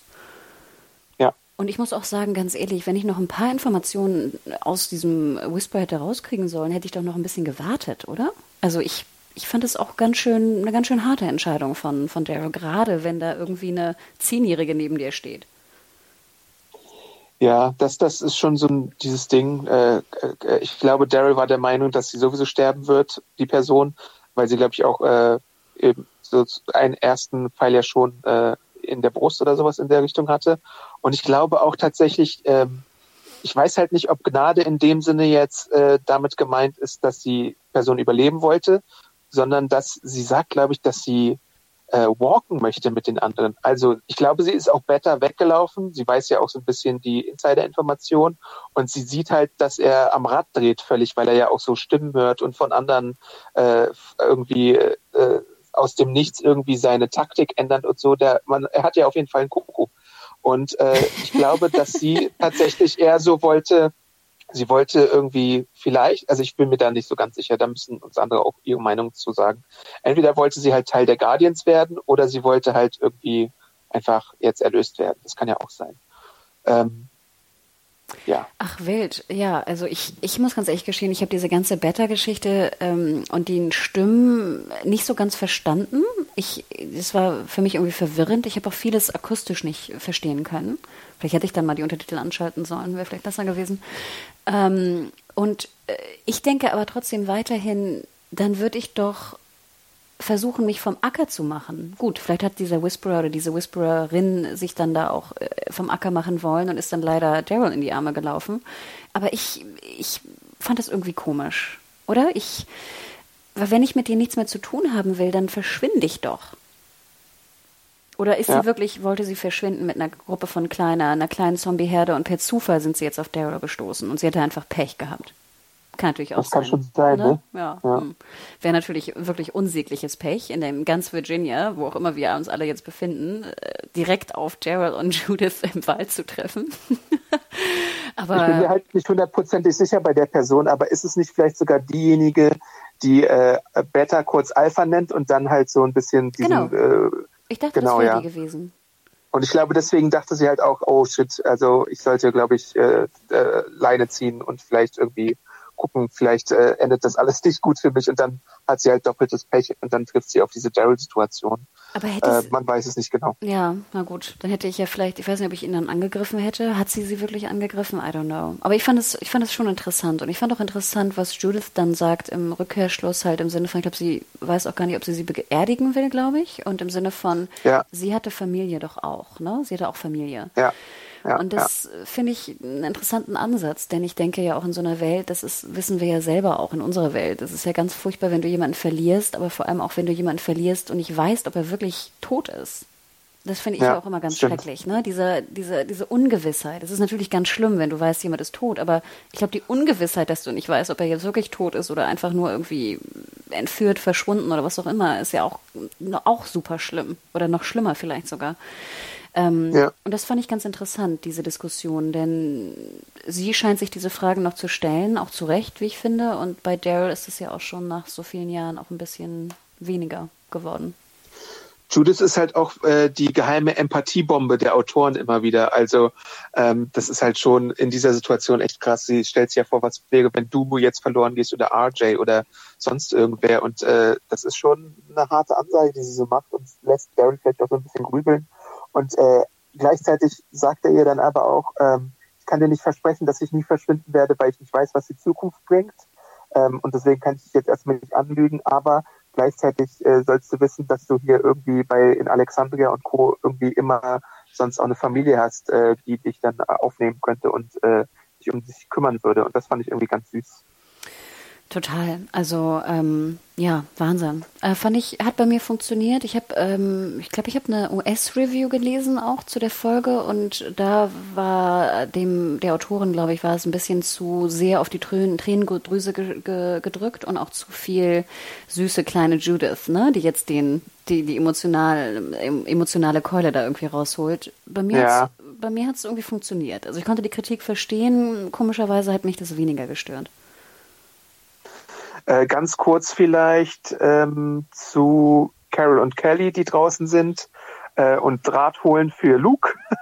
ähm, das ist halt auch so ein bisschen so, so eine Nebenquest, die so ein bisschen äh, willkürlich ist, aber die dafür sorgt, dass äh, die Schwester von Conny, also Kelly, äh, mit Carol mal sprechen kann und über ihre Superpowers redet, denn sie hat ja, hatte ja diesen Schicksalsschlag, dass ihr Gehör schlechter wird und Conny hat sie dann so verkauft als Superkraft, die man nutzen kann, während Carol ja diese äh, Lone Wolf Superpower hat, äh, dass sie immer dann irgendwie sich abseilt und äh, das Nötige tut, wenn es nötig ist. Und das fand ich auch so als Gespräch irgendwie ganz nett, aber gleichzeitig auch irgendwie so völlig losgekoppelt von allem anderen, was so da war. Ich hatte auch das Gefühl mit der Superpower, ich wusste ganz genau, dass sie das jetzt sagt, oder? Ich hatte das Gefühl, das war auch so ein bisschen repetitiv. Andererseits fand ich aber auch Carol, der die Tränen in den Augen standen, auch ganz cool.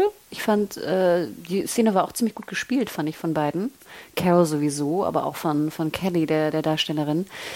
Ja, wie du schon sagst, es war eine kleine Szene, hätte man auch weglassen können, ähm, hat mir aber auch ein bisschen nochmal so die Gruppe einfach ein bisschen, ein bisschen näher gebracht. Und Kelly auch. Ich finde, Kelly hatten wir ja relativ wenig, oder? In, den letzten, in dieser Staffel schon, würde ich fast sagen. Ja, bis auf diese eine dumme Aktion, wo sie da alleine im Wald war, wo, äh, oh. hatten wir sie relativ äh, selten gesehen, ja. Na, und deswegen äh, aber zurück mal, ja. Deswegen fand ich das ganz schön. Jo. Zurück noch zu Alexandria. Äh, wir haben Beta schon erwähnt, der da im verlassenen Alexandria äh, rumgeistert mit seiner gewaltigen Horde, die ja sehr viel größer ist, als ich irgendwie beim letzten Mal dachte. Äh, er steht dann da auch auf diesem, äh, auf der Windmühle, aber gleichzeitig ist, sind über ihm ja Elden und Aaron noch, die die Situation beobachten. Was hältst du denn von dieser ganzen Geschichte da? Also ich war auch so ein bisschen wie äh, permanent in dieser Folge ein bisschen verwirrt. Die sind jetzt in Alexandria und die Gruppe ist so riesig. Ich erinnerte mich an deine Frage damals, wie groß ist die Gruppe? Ne? So riesig kam sie mir auch nicht vor damals. Jetzt ist sie gigantisch. Ähm, ich, ich, war, ich war verwirrt. Ich fand aber, sage ich mal, der, der Look, äh, wie sie da auf der Mühle stehen und dann ähm, Alden und ähm, Aaron sie belauschen. Aaron Aaron war ziemlich spannend. Also das hatte so ein, ich weiß nicht, irgendwie erinnerte mich das an, ich weiß nicht, ein Game oder einen anderen Film, keine Ahnung. Ich fand das schon ziemlich spannend. Ähm, und diese Zeichensprache-Geschichte war auch ganz gut, fand ich.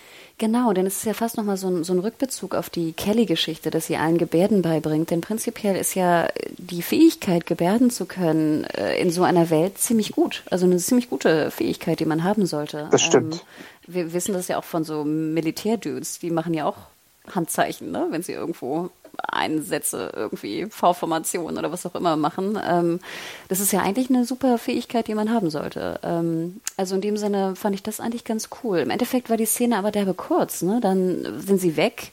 Äh, Beta führt die Horde nach Oceanside und äh, unsere beiden sind dann auch wieder in sicherer, angeblich sicherer Entfernung und belauschen oder äh, be beobachten sie zumindest.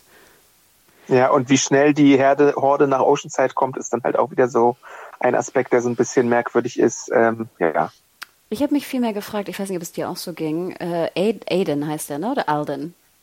Alden. Alden, okay, sorry. Alden, was für einen perfekten Haarschnitt hat er bitte? Und wie perfekt sind seine Haare bitte da irgendwie gegelt und äh, frisiert. Wo ich ja denke, heutzutage, ich meine, wir merken es an uns selber, hier drei Wochen oder vier Wochen Isolation in Anführungsstrichen. Ähm, ich glaube, wir alle haben irgendwie einen Friseur nötig. Ähm, also ich auch schon vorher, vor der Isolation. Aber ich dachte mir auch so, wieso hat er denn so eine krass, weißt du, so eine Locke da richtig frisiert da oben? Und wirklich, also kein Haar ist äh, außerhalb äh, der, der Reihe. Ist dir das aufgefallen? Äh, ja, was, was mir auch aufgefallen ist, ich hatte nämlich einen kleinen Hannah-Moment, aber an, an, an einer anderen Stelle, äh, als Princess nämlich aufgetaucht ist, dachte ich mir, wow, was hat die denn in der Apokalypse für gute und gepflegte Szene, äh, Zähne noch? das ist mir irgendwie da an der Stelle halt aufgefallen. Ich meine, es sind ja Schauspieler, ne? Die haben ja meist sozusagen ja. gemachte Szene, ne? Ich fand ganz süß, dass sie noch Bezug nimmt auf ihre Haare, ne? Dass sie in ihrem Stash, das erwähnt sie, glaube ich, explizit, dass sie auch Haarfärbemittel hat. Ja. Das fand ich ganz gut. Ach, aber schön. Ein Hannah-Moment, wie süß.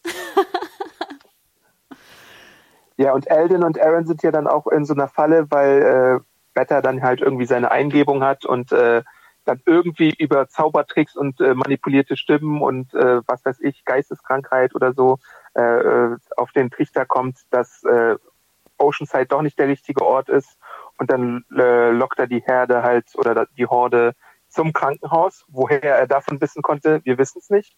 Ähm, ja, und Aaron und Eldon werden da umstellt von irgendwelchen paar random äh, Whisperern auch. Ja, ich hätte mich gefragt, sollte jetzt irgendwie Better, diese Stimmen, die, die Better da hört, ne, sollte das jetzt irgendwie die Eingebung gewesen sein, äh, dass er zum Krankenhaus gehen soll? War das die Erklärung dafür? Ich weiß es nicht, entweder war es sowas oder es war eine nicht erklärte, es waren nicht erklärte Whisperer, die zusammenkamen und sozusagen seine, seine Spione waren, also so Leute, die in den Grenzen der Gebiete waren und spioniert haben. So könnte ich es mir zumindest logisch erklären, aber es wäre ziemlich stretched immer noch, finde ich. Also ich weiß halt nicht genau. Ihr könnt uns natürlich gerne schreiben, podcast.serienjunkies.de, woher wusste Better, wo er hingehen muss in dieser Situation. Ich habe keine richtige Ahnung. Weil ich wollte gerade sagen, deine Erklärung mit diesen Outposts, ne, die die Whisperer ja auch überall haben, würde ja super Sinn machen. Würde ich auch völlig okay finden. Aber jetzt wirkt es für mich auch ein bisschen so aus dem Nichts. Hm. Ja.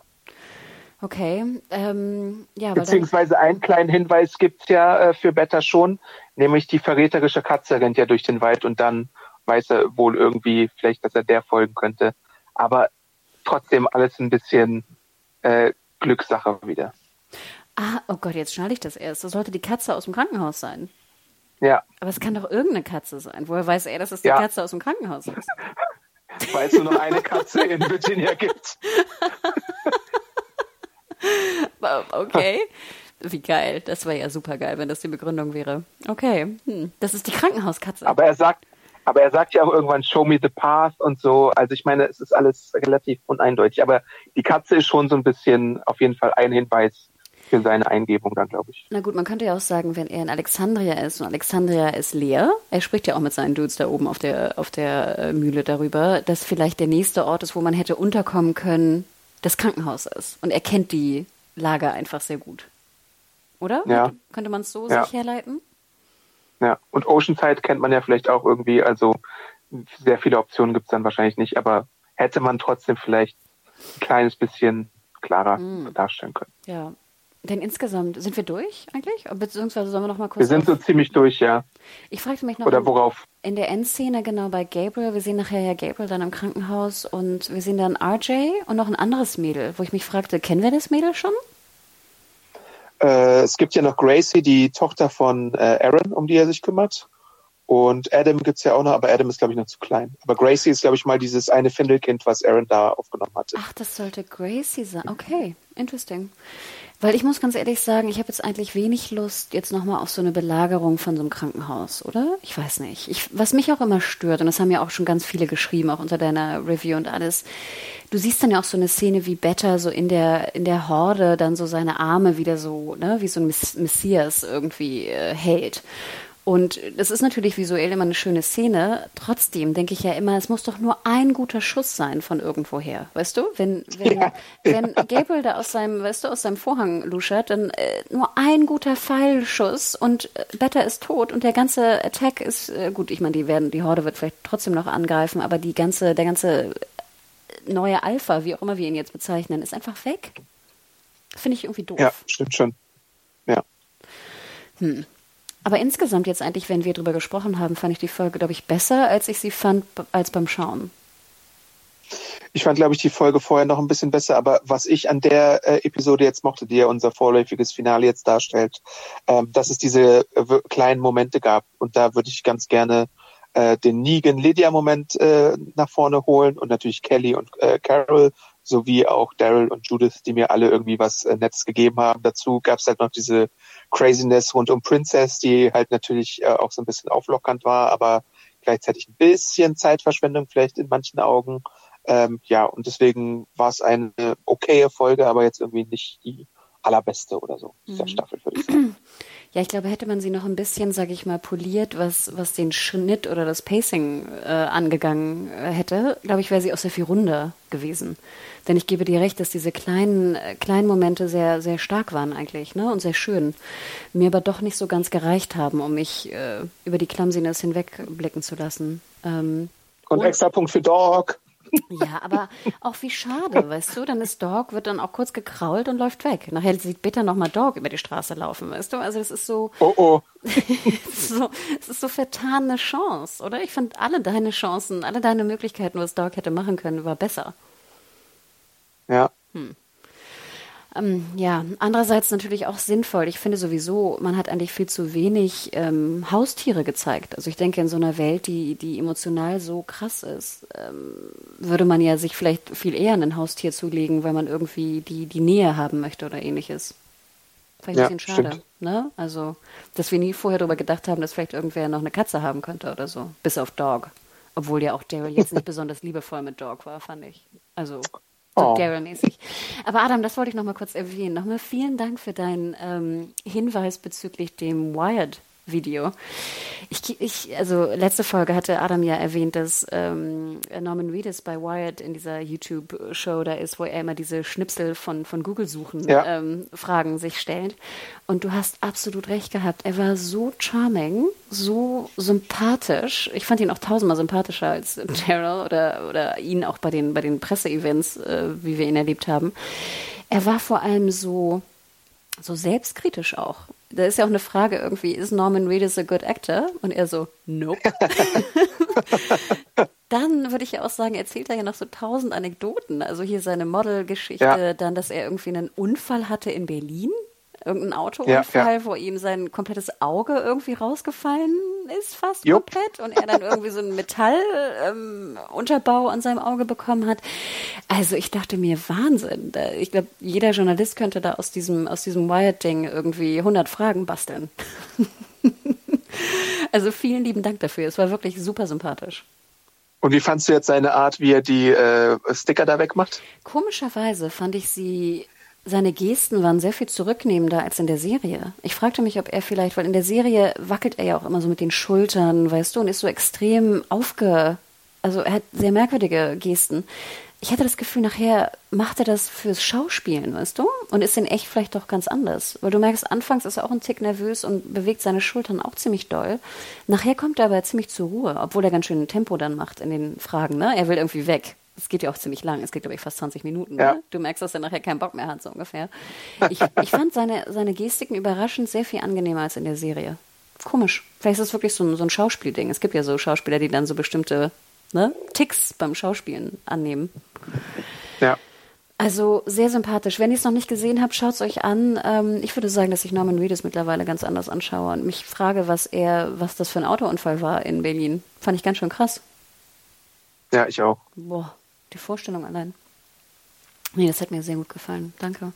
Ja, und wir müssen ja auch leider sagen, du hast es erwähnt. Ich weiß nicht, sollen wir noch einen kleinen Spoilerteil einlegen für den, für den ähm, Trailer, den wir gesehen haben, was in der im eigentlichen oh, Finale Trailer. passieren sollte?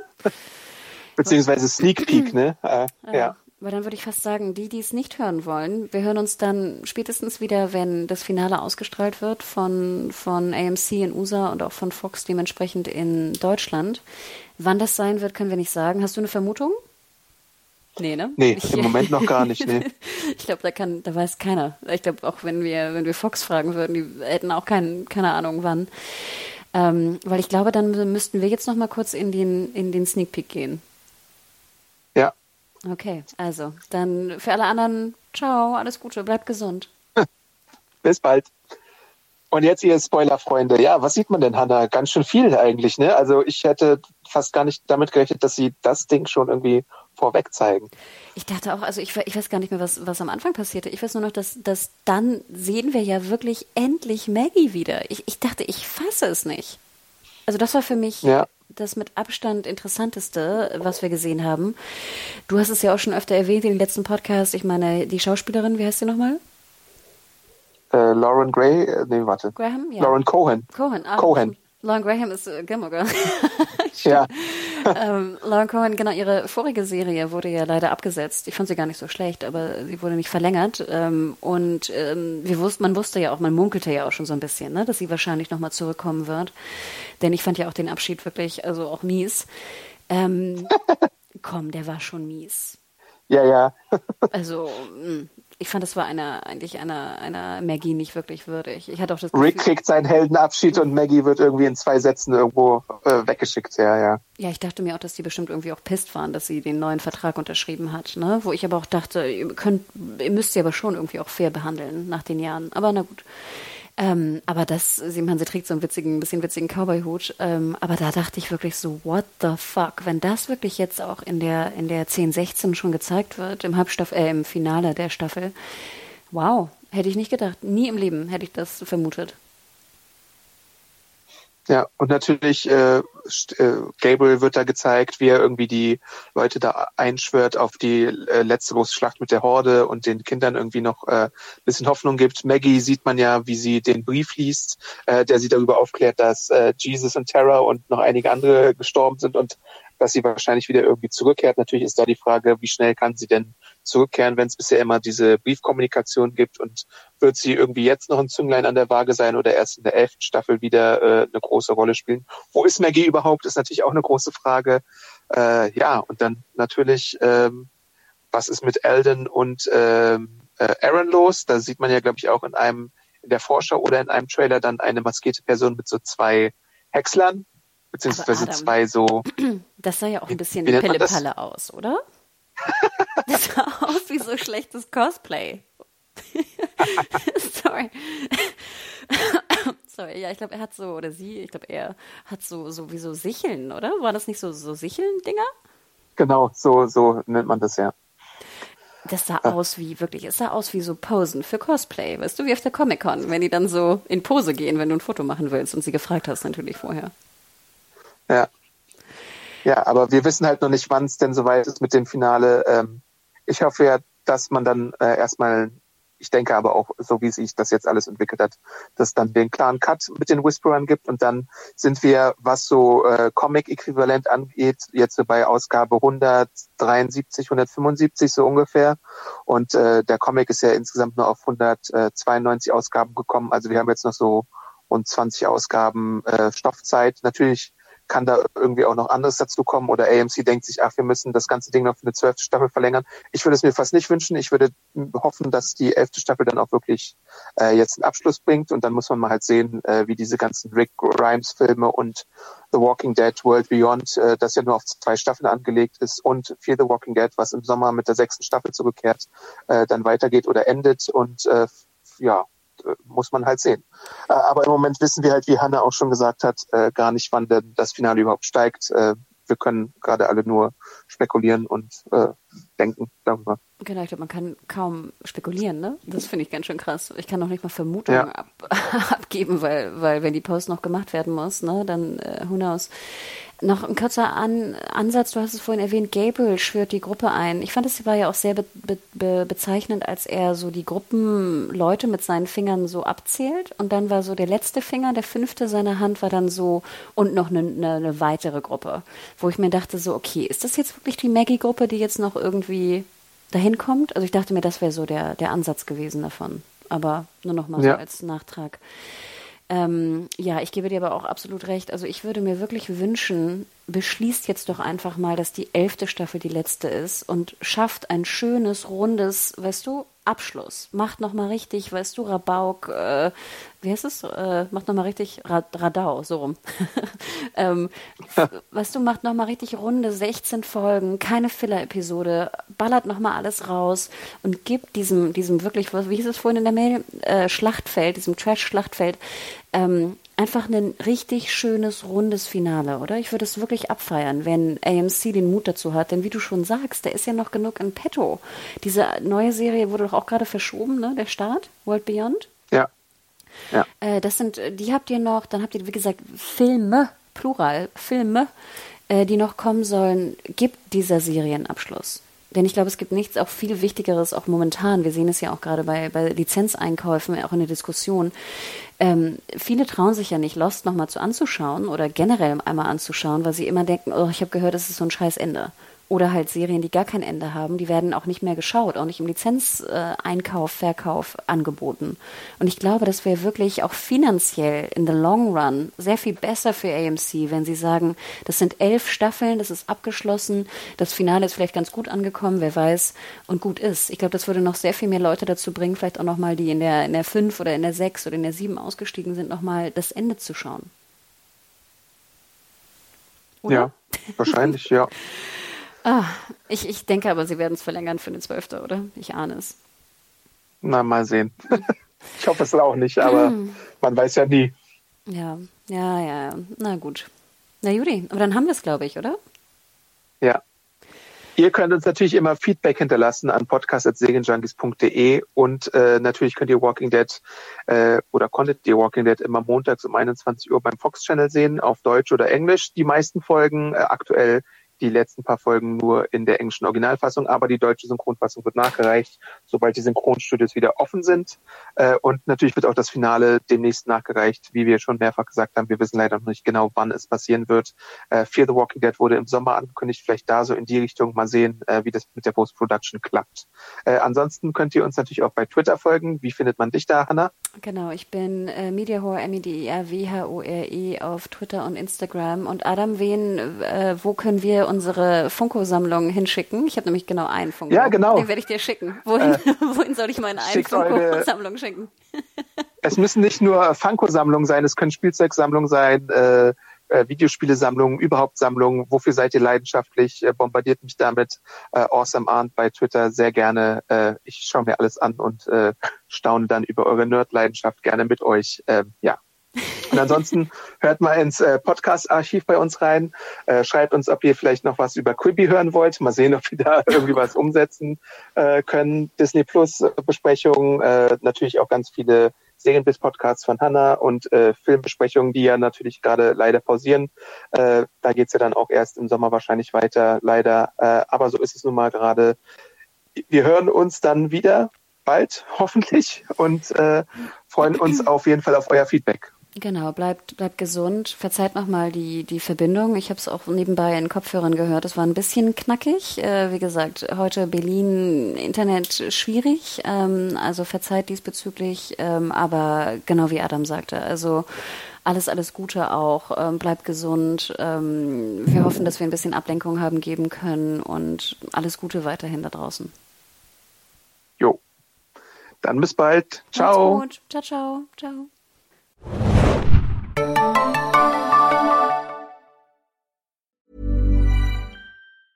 Planning for your next trip? Elevate your travel style with Quince. Quince has all the jet setting essentials you'll want for your next getaway, like European linen, premium luggage options, buttery soft Italian leather bags, and so much more And it's all priced at 50 to 80% less than similar brands. Plus, Quince only works with factories that use safe and ethical manufacturing practices. Pack your bags with high-quality essentials you'll be wearing for vacations to come with Quince. Go to quince.com slash trip for free shipping and 365-day returns.